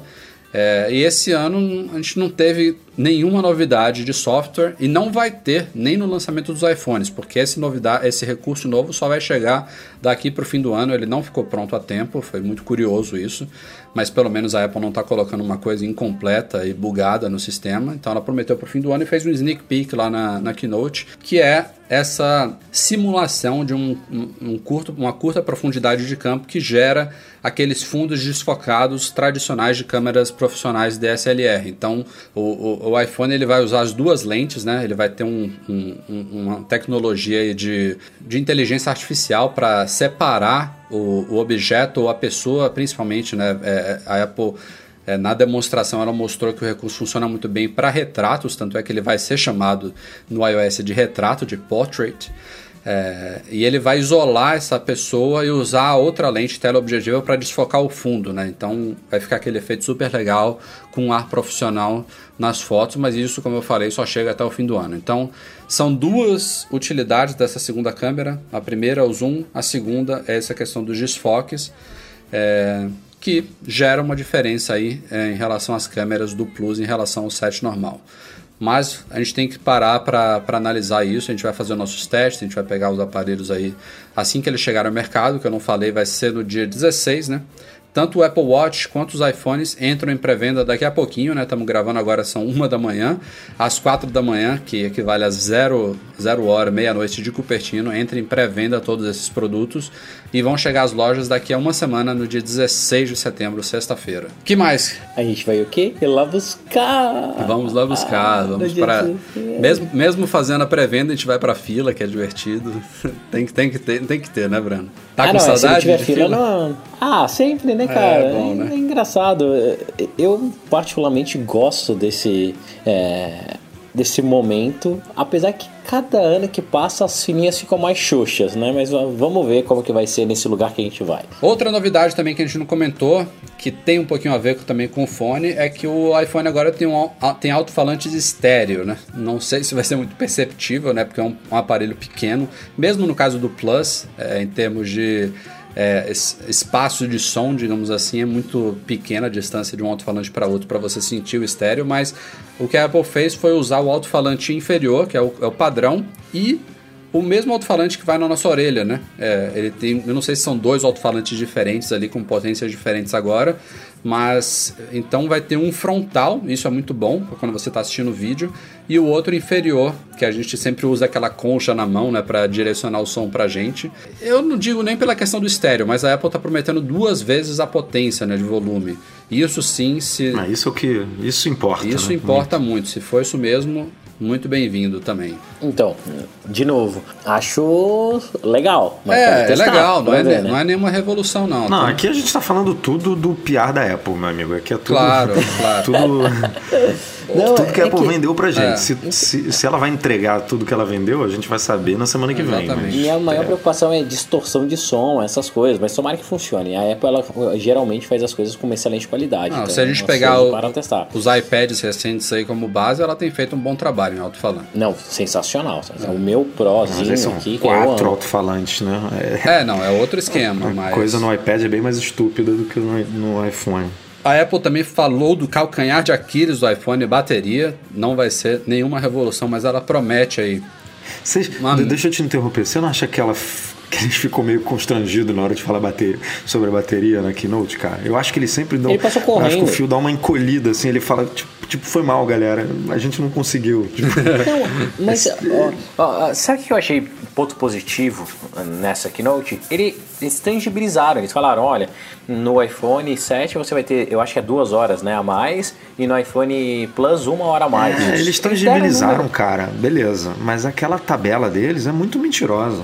Ninguém Ninguém consegue navegar 10 horas em 3G, em 4G. Mas olha, Edu, tem, tem, um, tem um detalhezinho Ninguém. que a gente nem comentou no site que eu vi, acho que o Gruber destacando no Twitter agora há pouco. É, a Apple tem uma página no site dela que ela explica como que os testes de bateria são feitos em cada um dos produtos dela. É, é aquela. como se fossem aquelas letrinhas miúdas. Os ah, testes. Ah, bota foram... no médio, desliga então, não sei o que, liga não sei o que lá. Tem um detalhezinho dos iPhones 7 e 7 Plus que se diferencia de todos os testes passados de iPhones. Ela fez os testes de bateria com um fone Bluetooth pareado, provavelmente os AirPods, mas todos esses resultados são com fone Bluetooth pareado, que não é a sim, realidade. Sim, mas o de muita gente, né? O de áudio, o de áudio, caiu. Se você olhar a tabela comparativa, a reprodução de áudio, reprodução de vídeos, tudo caiu.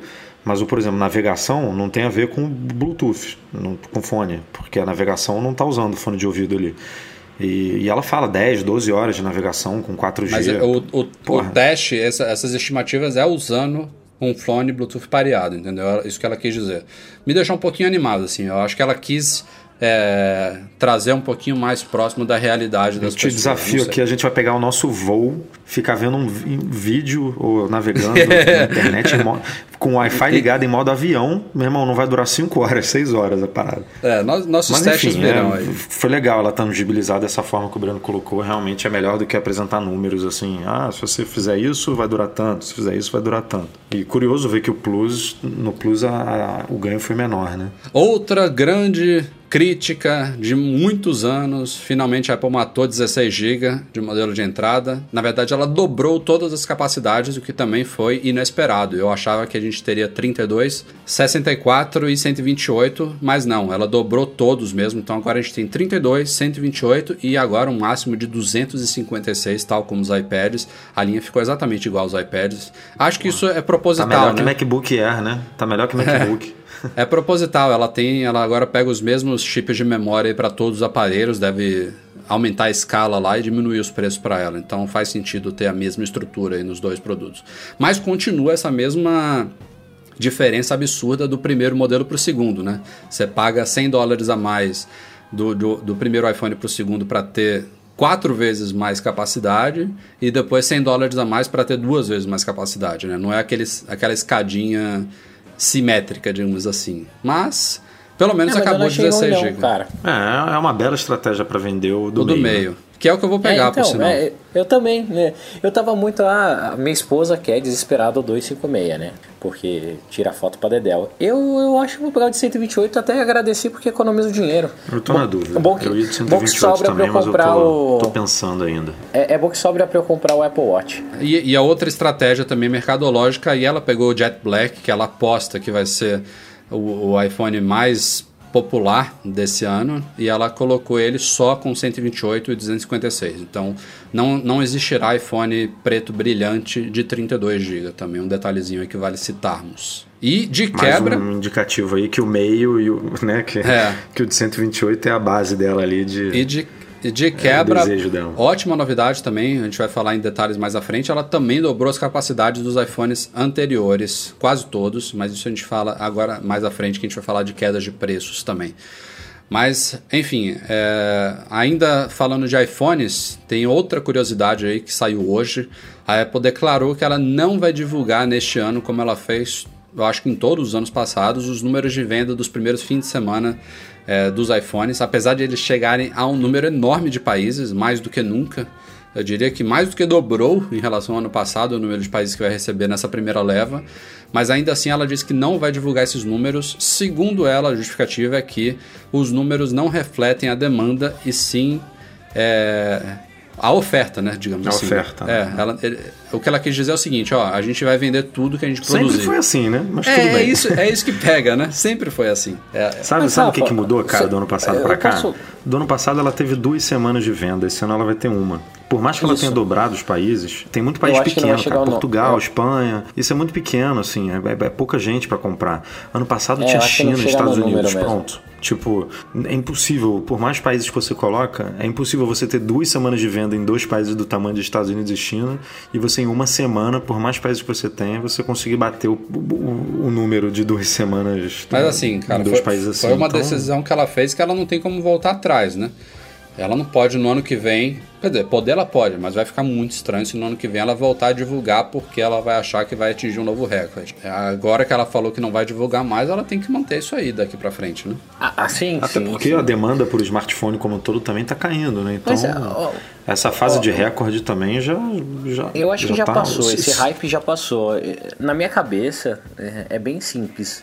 Cara, não faz o menor sentido anunciar. O menor sentido, porque não vai bater os números. É, o pessoal. Não vai bater e vai faltar do mesmo jeito no mercado, faltar né? do Tipo, mesmo a impressão jeito. que a gente tem é que tá vendendo muito. Então, Cara, pra eles não faz o menor, menor sentido. Assim, só aproveitando aqui essa pausa dramática para mandar abração para dois dos nossos patrões que estão acompanhando e me mandaram mensagem aqui.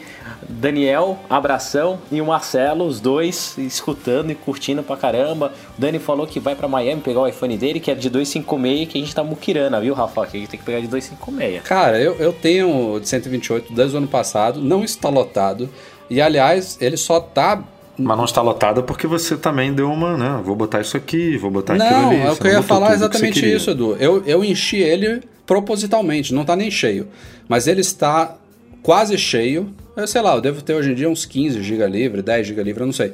Mas eu só tenho esse relativamente pouco espaço livre porque eu tenho 128, porque eu acho que eu conseguiria me adaptar na 1 de 64. Então, assim, adoraria até 256 e nem pensar nisso. Botar minha biblioteca muito de música do Apple Music inteiro É offline muito nele. vídeo e muita foto de, de filho. Eu não cara. preciso, Porra. não preciso. Vou, vou economizar. Não, você vai precisar em breve. Aliás- foto de. Você vai ver ah, co- como é que você vai tirar foto e É. vai filmar teu filho. Vamos ver, vamos ver. Mas aliás, já vou dizer aqui no podcast que estou, de novo, posso, assim como a cor, posso mudar de decisão no último minuto, mas eu acho que eu vou pegar o Plus dessa vez. Tijolar, vai todo mundo voltar com a então, raquete isso, isso é uma coisa que eu pensei, que o Breno ficou falando, ah, os iPhones não estão mudando, e não estão mesmo, né? Assim, o iPhone como um todo é, é basicamente o mesmo aparelho. Então, pra gente, Rafa, que vai migrar de, de 4,7 para 5,5, já vai ser um, um telefone bem novo. Vai, né? vai ser Tipo, mesmo. A gente tá trocando realmente aliás, a gente nem vai aparelho, conseguir avaliar a então- bateria, né, Edu? Por causa disso.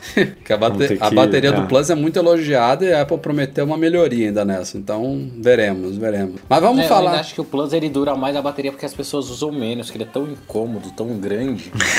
É, pode ser também. Ah, tem, tem outro detalhe também que eu não falei, que foi um dos pontos que a Apple destacou na, na Keynote, que foi a tela do iPhone, né? Ela continua com a mesma resolução, mesmos tamanhos, mas ela agora tem uma gama de cores maiores, né? assim como a dos iPads recentes. Tem mais brilho também, não chega tanto do, quanto ao Apple Watch Series 2, mas tem 25% mais brilho.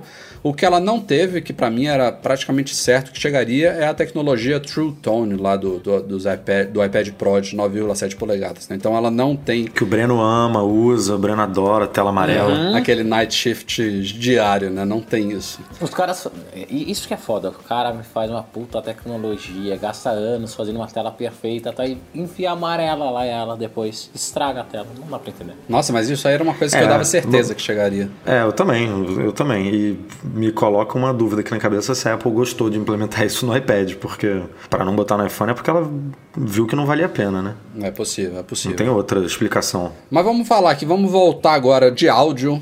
A gente tem que entrar no detalhes do AirPods, né? A Apple, como a gente falou aqui, ela vai colocar na caixinha do iPhone uns AirPods com fio, com, com conector Lightning. Ela colo- colocou também um adaptadorzinho com a ponta Lightning a entrada de 3,5 milímetros, mas ela anunciou lá na Keynote o seu, a sua resposta ao Dash né, da Bragg. Ela não comprou a Brage, é um fone dela, né? A la Beats, né? Não, não tem a marca Beats, mas certamente o- os responsáveis pelos fones Beats, que também tiveram novos modelos, mas a gente não vai entrar aqui em detalhes, senão é muita coisa para o podcast. Certamente eles trabalharam nesse projeto, junto ao Johnny Ive. São fones realmente totalmente sem fio.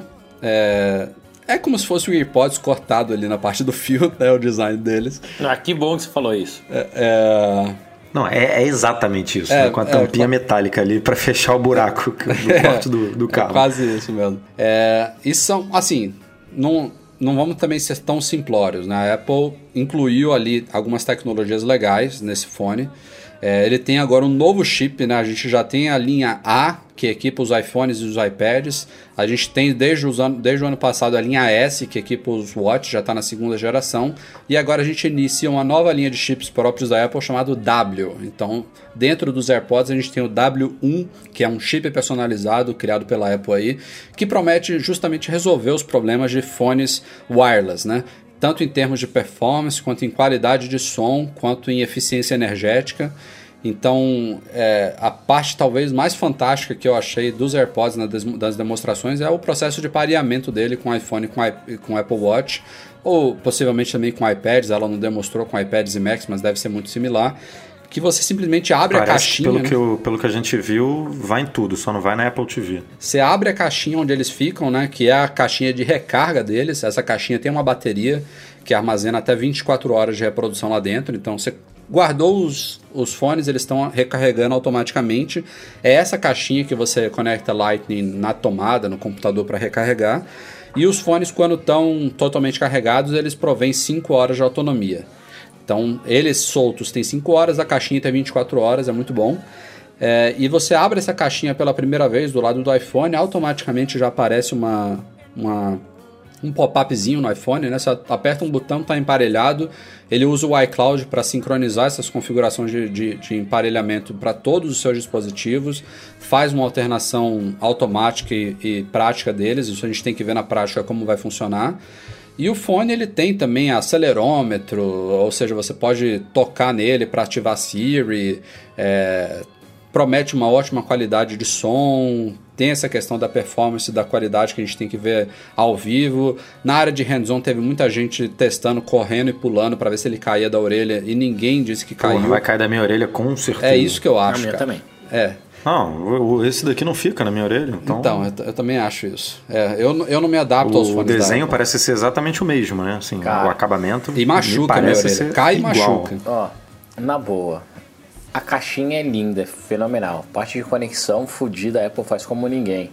O fone é feio pra cacete. Cara. Nossa, eu não achei, Me não. lembra- Peraí, peraí, peraí. Não, cara, Não, as é, brincadeiras estão aí, as brincadeiras Não, estão aí. Não, ah, você não achou feio porque você é puta fanboy. Você Não é, Breno. rua precisava do, bagulho, não precisava do cabinho com a bateria ali. não Podia, podia precisava. dar uma, Não precisava, Não, o- cara. o podia cabinho- dar uma Eles espremida têm- na bateria ali dentro. O cabinho. Rafael, eles têm nada mais, nada menos que o Johnny Ive como chefe de design dessa porra, velho. Não, o cabinho. Não é possível, é inadmiss- inadmissível que o cara olhe e fale, não, isso é um tesão. Que lindo que é esse Não, não, fone." não é, acho cara. nem 8 nem 80. Eu não achei horrível. Eu não, eu não consigo acreditar que você aquilo- achou aquilo ali horrível. E se você achou, você não compre.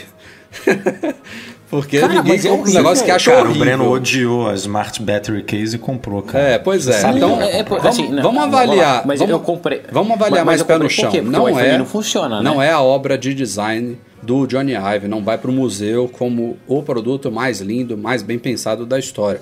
Mas não achei horrível. Eu tô falando a minha opinião. Não achei horrível. Achei de bom gosto. Acho que aquela acha ali é, deve ter sido necessária para armazenar todos os componentes internos, bateria e tudo mais. E tem a questão do microfone também. Os dois, as duas pecinhas têm microfones, né? Que deve ser. É, mas o da Brage, por exemplo, tem bateria, tem microfone e é redondinho que você bota. Ô, O- Rafa, a, a questão, sabe o que, que é? É- Hoje, com o meu Dash, assim, completo. Por quê? Olha só como que, de novo, eu acho que a Apple comeu bola, eu tô, eu tô vendo. Tomara que não, vou bater na boca, porque eu quero muito que a Apple consiga fazer fone de boa qualidade. Mas eu tô lembrando daquele primeiro fone Bluetooth que ela lançou junto com o iPhone 3G, eu acho, né? Nossa, eu nem Que lembrava disso, Carregava, cara. carregava até na dockzinha. É, aquele fonezinho preto que morreu, sumiu instantâneo. Assim, eu achei Verdade. um desses em casa esses dias, até jogado. Cara, o meu, o meu fone da Dash, tá? Ele tem um monte de sensor de atividades de exercício. Ele é muito mais conectado que o da Apple. Ele é à prova d'água, posso mergulhar, nadar escutando música. Ele tem um monte de gestos. Ele é mais ergonômico e teoricamente, né? Porque eu não testei ainda, precisa ver. E parece ter um encaixe melhor da, na orelha, porque ele é, é aquele in-ear, né? Você coloca mesmo, você empurra ele lá pra dentro. Faz até um barulhinho, vai. É, sonoplastia, tem, ótimo. tem noise, tem noise cancelling, a noise cancelling lá de ruído. É um fone muito mais completo. A Apple ela podia ter feito um negócio de melhor qualidade. Cara, a parada do. do o, o Dash eu acho que tem também, mas que eu vi nos novos, que você liga o negócio de. Agora eu Isso, quero é. escutar o barulho da rua e agora. Isso, é, porra, você passa é- o dedo pra cima e pra Isso é baixo. animal, cara. Isso é Cara, é sensacional. animal, Rafa. É animal. Não, sem dúvida, tem muito a desculpa, melhorar. assim, estou, estou metendo o pau no, nesse fonezinho porque eu tenho o Dash, eu já vi, a Apple copiou o Dash. Esse case nada mais é do que uma cópia do, do, do Dash, que a Samsung também copiou no Icon X. É, a única coisa que a Apple adicionou, porque ela virou uma empresa de fazer processador também, né? Essa conexão nova. Ah, não precisa parear, é mais legal para o usuário. Isso realmente matou a pau, é lindo, muito legal ali. Quando E aparece, não é a primeira vez que ela surpreende nessas conexões, né? Aquela forma Isso. que você bota o iPhone perto da Apple TV, ela configura automático também. Isso é animal. Isso é super legal, mas não vamos mentir, Rafael. Não é bonito, cara. Não é bonito. Até mesmo porque eles pegaram o mesmo fone atual, mesmo, e cortaram o fio. mesmo. É sério. Sabe qual é a parada, vai ter neguinho, Eles vai fazem- ter neguinho sabe por que cortando eles fazem fio no meio da rua, cara. Se fosse um, se fosse um igual o Dash, você ia olhar para a orelha do cidadão e não ia ver que era um fone da Apple, entendeu? Aí o, o dele tem que ter o cabinho para fora, assim, branquinho, para você para o pessoal olhar e falar: ah, esse é o fone da Apple. Tipo, Ah, mas você Edu- reconhece de longe, entendeu? A Apple tem essas paradas, tipo o fone branco, né? Que todo mundo andando pelas ruas com o fone da Apple. Tem a história lá do Jobs andando em Nova York, sei lá onde, falando: caraca, agora tá todo mundo usando iPod. Tipo, você olha pro, pro negócio desse e você reconhece que é da Apple. E o Johnny Ive deve ter esse negócio de. Eu quero que as pessoas olhem e saibam que é, que é meu. Outro, que, que é outro detalhezinho da, empresa. Apple. Breno, me diz se o Dash faz isso. Esse, é detalhezinho, não é nada, ó, muda minha vida. Mas você tira o fone, alguém fala com você, você tira da orelha e ele automaticamente para a reprodução. Acho isso legal. O Dash faz isso? Eu tô perguntando sinceramente mesmo. Não, acho que não. Eu não fiz. Não, ó, ele fica tocando no outro Mas ele ouvido. transfere, tipo, se eu tô falando, se eu tô numa ligação com o Breno e aí tiro o fone, ele transfere pro alto-falante do iPhone? Não, acho que ele pausa. Ah, uma ligação não sei como é que vai ser, né? Eu tava falando de música, né? É, li- Ligação não sei como é que vai ser, não. Mas em, em termos de ligação também, você pode usar ele tanto na- nas duas orelhas, quando você estiver ouvindo música, quanto você pegar uma das pecinhas só para usar como se fosse um headset hands-free, né? Só para ligações. Ou se você também quiser ouvir música numa, numa orelha só, mas também dá para fazer isso. Mas, é, enfim, com certeza dá para melhorar. E uma coisa que a gente leu, mas que a gente não confirmou ainda, é que se você perder uma peça, um lado, você pode comprar só o lado que você perdeu. né? É, a fa- não sei é, preço o, ainda, O né? Dash, o, o Dash tem isso também. Aliás, em falar em perder, outra coisa que faltou, né? Find My AirPods, né? que é o que vai ter de gente perdendo ele é um alto-falante, né? Ele, ele é um fone, ele poderia apitar, É, né? no Tipo, mínimo, um né? som muito alto. Uma frequência que dê pra ouvir, né? É, e o preço também não é nada muito convidativo. 159 dólares. Aqui no Brasil o preço já está definido, 1.400 reais. É caro. É É caro. mais barato que Beats, né? Pelo menos lá fora. O, o Beats lá fora é 199, O né? Power o, Beats, o- né? Sem fio, é. Mas ainda assim, não é nada barato. Mas é Apple, né? A gente não podia esperar muito diferente da Apple, não. Eu acho que o adaptadorzinho lá de, de fone é que é a surpresa. Isso não é surpresa, não, infelizmente. Mas vamos ver, né? E esse, e esse fone, vai notar, ele não chega ao mercado de imediato. A previsão é fim de outubro. Então vamos ter que esperar mais um pouquinho pra gente conhecer e testar isso tudo a fundo. É só daqui a um mês e meio para dois meses. Como esperado, também depois do evento, a Apple só citou as datas de lançamento de dois dos sistemas operacionais novos dela, mas saiu depois do evento todas as versões Golden Master, as chamadas GM, que são provavelmente as finais, né? Caso a menos que surja algum bug muito crítico aí, saiu as GMs do iOS 10, do macOS Sierra, do watchOS 3 e do tvOS 10. E a Apple confirmou na Keynote que no dia 13, próxima terça-feira, sai oficialmente o iOS 10 e o watchOS 3. O macOS Sierra fica para uma semana depois, dia 20 de setembro. E o tvOS 10 ficou meio que voando aí, ela não disse a data, mas a minha aposta é que sai na terça-feira também, junto do iOS e do watchOS. Não sei porque Ah, eu- não ficou tudo junto. Eu, eu acho que eles colocam tudo no mesmo balaio, assim. É, só o Mac eu acho que é meio diferente. O resto é dispositivos meio que móveis, então é tudo no mesmo dia. Eu acho. E por que, que o macOS Não ficou para uma semana depois? Eu achei meio estranho também. Podia ser Ah, tudo junto. Vamos Será dividir o é servidor, carga? né? É isso que eu ia falar, deve ser carga no servidor, cara. Tanta coisa, tanta gente fazendo download.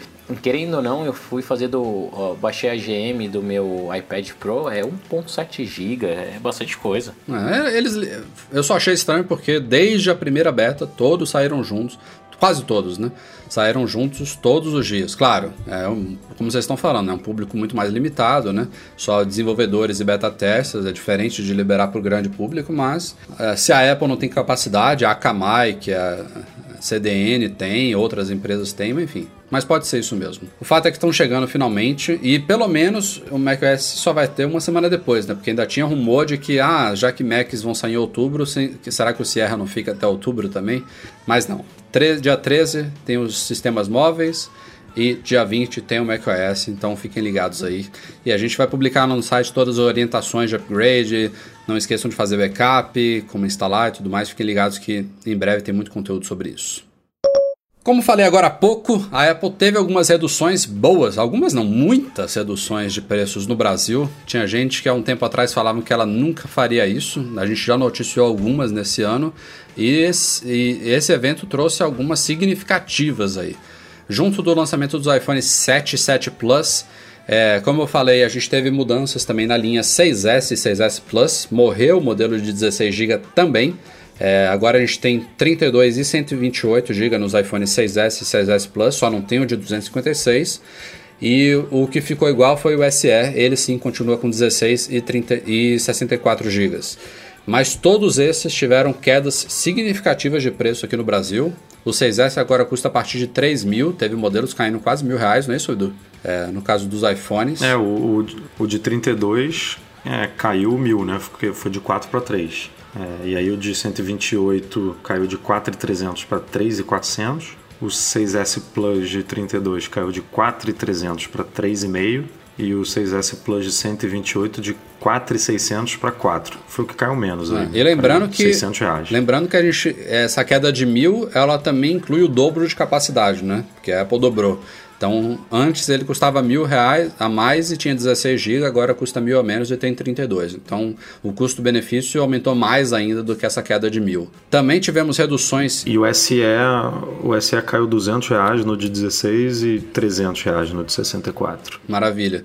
Também tivemos reduções em Apple Watch, o Series 1 também caiu de preço, né?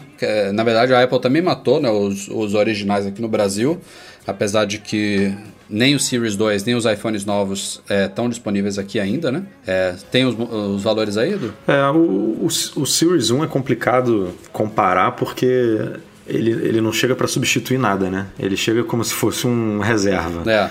E a gente antes não tinha reserva, então a comparação não fica muito justa. É, mas ele vai chegar custando 2,200 o de 38mm e 2,350 o de 42mm. É, agora, falando de substituição mesmo, pegando o Series 2, é, substituindo o original, é, é, engraçado porque os modelos base eles ficaram mais caros é, e os de ácido inoxidável para cima é, ficaram mais baratos. Então, por exemplo, o, o Series 2 de, de alumínio de 38mm ele custa 3 mil e antigamente, é, o, o, nosso aqui de, de alumínio, o Apple Watch Sport de alumínio de 38, custava 2.600. Então ele ficou 400 reais mais caro. Mesma coisa com o, o, o de 42 milímetros. Antes custava 3 mil, agora custa 3.150. Uma redução menor, de só 150 reais, comparado com o outro, mas ainda assim, uma redução não, um aumento, né? De, de 150 reais, mas ainda assim um aumento. Aí o resto caiu de preço, eu não vou falar aqui porque são muitos relógios é. e muitas variáveis, pulseira esportiva, é, pulseira de feixe moderno e tudo, mas aí a gente teve uma média de 4,5%, 5% de queda nos preços. A Apple também, inesperadamente, a gente falou que não teria nada de iPads, mas ela também mexeu nas linhas existentes de iPad, atualizou o armazenamento também nos iPads que estavam abandonados, é, igualou os valores e diminuiu os valores do iPad mini 4 e do iPad Air 2 que são os anteriores, e os iPads Pro também tiveram quedas significativas, além dos acessórios, Apple Pencil e Smart Keyboard, todos eles tiveram queda de preços muito bem-vindos aqui. Continuam né, caríssimos, né, Edu? Mas estão bacanas. Continua. É, assim, tem que continuar nessa, nessa tendência de queda, né? Que aí volta, não agora, no curto prazo, mas no médio prazo, talvez volte a ficar num preço é, possível, né? Um preço que a gente consiga trabalhar aqui. Mas, de novo, assim, são muitos modelos de iPad, vou pegar só alguns aqui como exemplo. É, o iPad Pro, o iPadão de 12,9 polegadas de 128, que é o modelo intermediário, caiu de 8,600 para 6,700. Então, assim, é uma queda muito grande, de quase 2 mil reais. É, o iPad Pro de 9,7 de 128, o Wi-Fi, caiu de 6,800 para 5,400 também, uma queda bem boa, de 1.300 reais. É 1.400 reais, né? O, e, o Apple Pencil iPad, caiu de 850 para 750. Pencil, todos, você falou dos acessórios, os acessórios também do Apple Watch caíram de preço, né? O cabo de 2 metros caiu de preço, aquela, aquela estação de recargas, a base recarregadora também caiu de preço. As pulseiras. Pulseiras. A tendência é, é tudo sempre cai um tudo pouco. Tudo cai de preço. É. É, por conta do dólar, né? Do, do, a, a, e é engraçado que a gente está vendo esse reajuste para baixo aqui, e na Europa teve reajuste para para cima. Para cima, é, um pouquinho. Então é, é, mas, uh, Edu, vale um ponto aqui que não só a Apple caiu os preços, As coisas na lojinha do Breno também caíram. Entra lá, store.macbase.com. Os Apple Watch também caíram de preço lá. Vou, vou botar, vou botar umas coisinhas pra vender nessa loja do Breno. Vamos colocar tudo lá. Bom, e por fim aí na leva de reduções da Apple Brasil, Apple TVs e iPods também, que ainda permanecem na linha, também tiveram quedas de preço, né, Edu? Isso, a Apple TV era, falando da quarta geração, é, a de 32 GB custava 1,350, agora está por 1,100. E a de 64 GB antes custava 1,750 e agora está 1,400. Quedas legais aí. A de terceira geração está ao mesmo preço, continua 600 reais, mas a Apple deu uma escondida nela assim no site. Você não consegue achar mais a, a Apple TV para comprar tão facilmente. É começo então a do tendência fim, é que é, a tendência é que em breve ela já, já a gente já leu também que nas próprias lojas físicas a Apple tirou das prateleiras, então a, a tendência é que daqui a pouco ela morra mesmo. E os iPods, o Shuffle passou de 450 para 400, o Nano de 1.300 para 1.200. As menores Shuffle? reduções, eu acho, assim, na... O Shuffle um barão, é isso? Não, não, Shuffle 450 para 400. E o Nano 1.300 para 1.200, que é, é muito dinheiro, né, para um iPad, para um iPod Nano, muito dinheiro. Aí o Touch de 16 de 1.500 por, por 1.400, de 32 1.800 por 1.700, o de 64 2.200 por 2 e o de 128 2.900 por 2.600. E a Apple não mexeu nessa estrutura de armazenamento, né, do Touch, deixou 16, 32, 64, 128. É, isso aí não vai Quer mexer. dizer, eu não. acho também que. É, eu acho que quando resolver mexer em iPod aqui, é, é para matar também, que nem essa Apple TV de terceira geração. E falando de mais um assunto importante que veio ainda antes da Keynote, a Apple anunciou algumas mudanças na App Store. Já tá meio que virando tradição ela anunciar algumas coisinhas antes dos eventos, né? Que já que não dá para falar de tudo na Keynote. E são mudanças, na minha opinião, muito bem-vindas. Lembrando que a App Store hoje em dia já tem um acervo de mais de 2 milhões de apps. E a intenção da Apple é justamente reduzir isso aí. Não sei se ela vai conseguir na prática, se vai dar tudo certo, mas a proposta é boa. Ela está meio que iniciando, fazendo uma nova iniciativa de remoção de apps abandonados, apps defasados, apps que não, não são atualizados há muito tempo, apps que tiveram um problema, enfim. Ela vai estimular desenvolvedores a manter os seus acervos sempre atualizados, tirar do ar coisas inúteis e que não funcionem bem mais, que não, não tenham compatibilidade e adaptação para os dispositivos e sistemas recentes. Então vai ter uma há novas regras aí de, de varredura do acervo periódicas aí. Claro que os desenvolvedores vão ter um certo tempo para resolver isso, mas se não, não resolverem, lima-se. E ela também está resolvendo outro problema significativo aí é, de exploração de nomes né, na App Store. É, Até então, eu não sei se era um limite muito alto, o Breno deve falar me- melhor para mim, ou se não havia limite, mas ela agora está estabelecendo 50 caracteres para o nome de apps, porque tinha muitos desenvolvedores que botavam um nomezinho na frente e depois uma, um parágrafo de palavras-chave. Trazia a descrição do aplicativo para o nome. né? É, justamente. É, isso Fala lá, Breno. Teoricamente era o que a gente chamava de ASO, que é Application Search Optimization, né? A galera colocava lá um monte de termo em cima, porque tinha a lenda que o título, o, nome do app era o que eles davam preferência para busca, tudo. E a Apple acabou com essa palhaçada. Agora realmente é um nome, não tem mais como você falar descritivo. Até os meus produtos, se você pegar lá, eles têm era Play Kids, espaço, Cartoon Games, books, É, não tá sei o escrito aqui, para Kids. criança. Vídeos e jogos educativos infantis para aprender brincando e atividades para crianças e bebês. Caramba! Tipo, é uma descrição. né? Era um negócio gigante, É porque porque, tudo o- isso ajudava a localizar seu é o app. nome- Como agora a Apple vai O nome tem muito peso na busca, limpa, né, Breno? Exato, exato. Como a Apple vai fazer essa limpa e reduzindo isso para 50 caracteres, a, a loja vai ficar muito mais organizada, vai ficar muito mais fácil para você achar o app que você busca mesmo. E querendo ou não, é mais uma forma da Apple vender aquele É, search ads, né? Que a gente não pode exatamente. Bem esquecer. lembrado. né? Agora, Os 50 ainda é um bom limite, né? dinheirinho. Ou, ou você acha que não? É, não, 50 Porque cabe. Play Kids, por exemplo, tem 8. Tipo, é, É, não, vai sobrar 50 espaço. é um bom número, mas é, de novo, não dá para ficar dando o braço toda hora. Então a Apple ela fez um, um- uma quantidade de caracteres que, que é permitido, é assim, é viável. Daqui a pouco vai ter ninguém explorando fazendo mais do que devia com esse nome, ela vai reduzir de novo. Então é sempre assim. A gente tem muito prazer, estamos super contentes de anunciar, já tínhamos postado lá no site, mas a gente tem que falar aqui no podcast também, que o MM Tour 5 acontecerá no mês que vem. Estamos embarcando para São Francisco no dia 7 de outubro, voltamos em 16 de outubro. É, a viagem está confirmada dessa vez, o pessoal vai poder comprar iPhones, vai poder comprar Apple Watch, mas principalmente viver essa experiência que é sensacional. Tem um ano aí, mais ou menos, que a gente realizou o MM Tour 4, estou com saudade já. A gente já falou muito dele aqui, mas é tudo aquilo que a gente repete sempre, é uma viagem fantástica, tanto no aspecto de turismo quanto no aspecto nerd, geek, Apple maníaco, de conhecer as empresas, de conhecer os marcos históricos do Vale do Silício, de passar por museus sensacionais, de visitar algumas empresas super bacanas, de fazer também passeios turísticos na região, que tem muita coisa linda, muita coisa legal. Então a gente está com um grupo aí já de 10 pessoas confirmadas.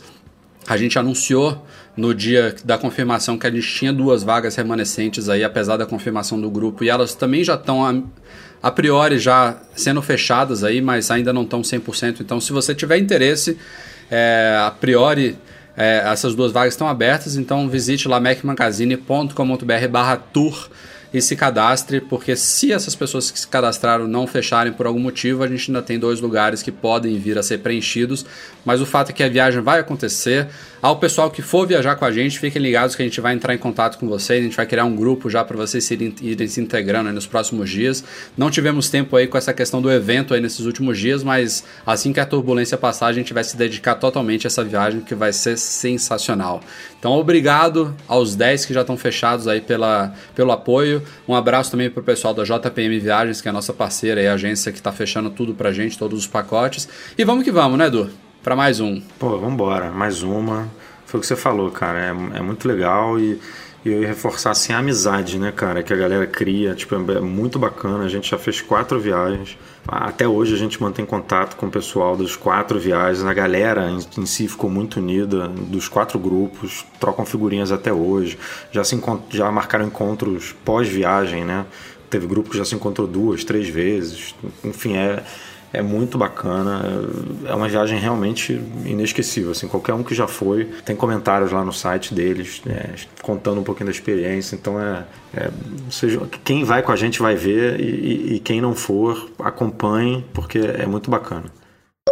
Para fechar o podcast, como sempre, temos novidades na MM Store, os lançamentos da semana passada, na verdade, publicamos no começo dessa semana, né? É, foram foi, foi. uma série de cases e sleeves para quem tem MacBook Air, MacBook Pro, enfim, os laptops aí da Apple, produtos da Spec, da Encase, da Michael Kors, da Tech 21, assim, quem conhece produtos dessas linhas, conhece essas marcas, marcas consagradas aí, produtos de qualidade, produtos bonitos, com designs e propósitos variados para você proteger e guardar o seu Mac. É, diz aí um, pouco, um pouquinho sobre os produtos, Edu.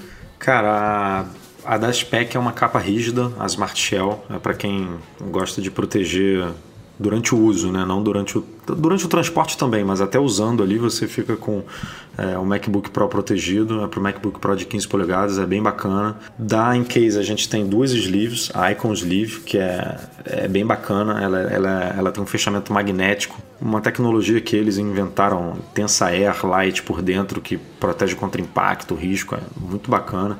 A outra sleeve deles é uma é que se chama City Sleeve, que é mais mais elegante, assim, ela tem um, um, um, tecido feito de pelo por dentro e por fora ela é, é como se fosse um, um tecido mesmo. Não, não, vou dizer que é um jeans, mas é um, é um tecido um pouco mais elegante que, que o outro modelo. A Michael Kors, que é a mulherada adora, né? Que é aquele couro, eu nem sei falar o nome do couro, é, é safiano, se eu não me engano, e por dentro é de tecido, é muito bacana, na cor vermelha é, bem, bem, bem chamativa para a mulherada. E a, a da Tech 21 é uma reposição, na verdade. A Impact Snap, que também é rígida, tem diversas cores, tem cinza, preto, rosa, roxo. É, e também segue a linha da, da case da Spec, que você protege tanto no transporte quanto usando em cima da mesa. Então, é, são propostas bem diferentes aí que atende a todo mundo. Show de bola. Tudo isso, como sempre, lá em store.macmagazine.com.br e amanhã temos mais novidades pintando na loja.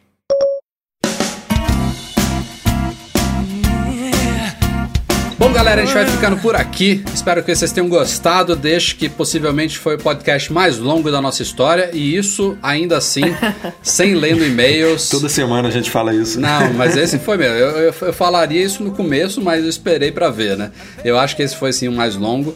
A gente, assim como na semana passada, infelizmente. Mas vamos, vamos gente... enrolar mais um pouco, cara, porque ainda falta muito pra pé venda. Vamos, vamos Não, eu preciso dormir, cara. Eu preciso dormir. Mas como eu ia falando, a gente não leu e-mails, os e-mails estão sendo acumulados, a gente não vai descartar totalmente, não vai dar para ler todos como sempre, mas vamos ver se no próximo podcast a gente retoma isso aí. Esse já está muito longo, a gente não quer estender mais do que a gente já estendeu aqui. Mas continue mandando aí para noar.macmagazine.com.br coisas genéricas, coisas bacanas que sejam úteis para todo mundo que a gente vai lendo por aqui. Breno e Edu, obrigado pela companhia. A gente se vê semana que vem. Estaremos os três juntos nessa viagem internacional patrocinada pelo iFood. Então a gente vai trazer muita informação para vocês de lá e muita coisa engraçada. Vamos ver se a gente grava um podcast de lá também, né? É, os três juntos. Então fiquem ligados aí. Não, não, não. Não só, oh, oh, Rafa, não só de lá, mas a gente vai gravar na terça, que a gente vai estar numa conexão. E a gente vai fazer o 200 especial na sexta, com os iPhones na olha mão. Olha só, olha só, exatamente. É, Estamos no 198 boa, boa. aí, ó. Muito bem, Breno. Vamos fazer muito vídeo também, né? Vamos, vamos sim. O Mac Magazine adquiriu uma câmera nova pra gente filmar e fazer vídeos incríveis, então... É, como vocês viram, botar... também estamos num certo hiato aí do YouTube, né? Tava num ritmo super legal aí desde que a gente iniciou a produção de vídeos recentes, mas eu estava ausente, né? Como vocês viram no podcast passado, estava viajando, fazendo enxoval da minha filhota, e agora teve evento, daqui a pouco tem viagem também, então os vídeos vão ser totalmente focados na cobertura, mas logo logo a gente volta àquela produção constante aí de conteúdo para o nosso YouTube. Agora, como o Edu falou, com equipamentos novos, estamos investindo mais qualidade. Com certeza. Bom, como sempre, fica o nosso agradecimento especial aos nossos patrões, todo mundo que nos apoia lá no Patreon. Um abraço especial aos nossos patrões Ouro, Leonardo Fialho, Pedro Saíja e Rogério Vieira. Valeu, Eduardo Garcia, pela edição deste podcast. Obrigado a todos vocês pela audiência. A gente se vê em breve e até a próxima. Tchau, tchau.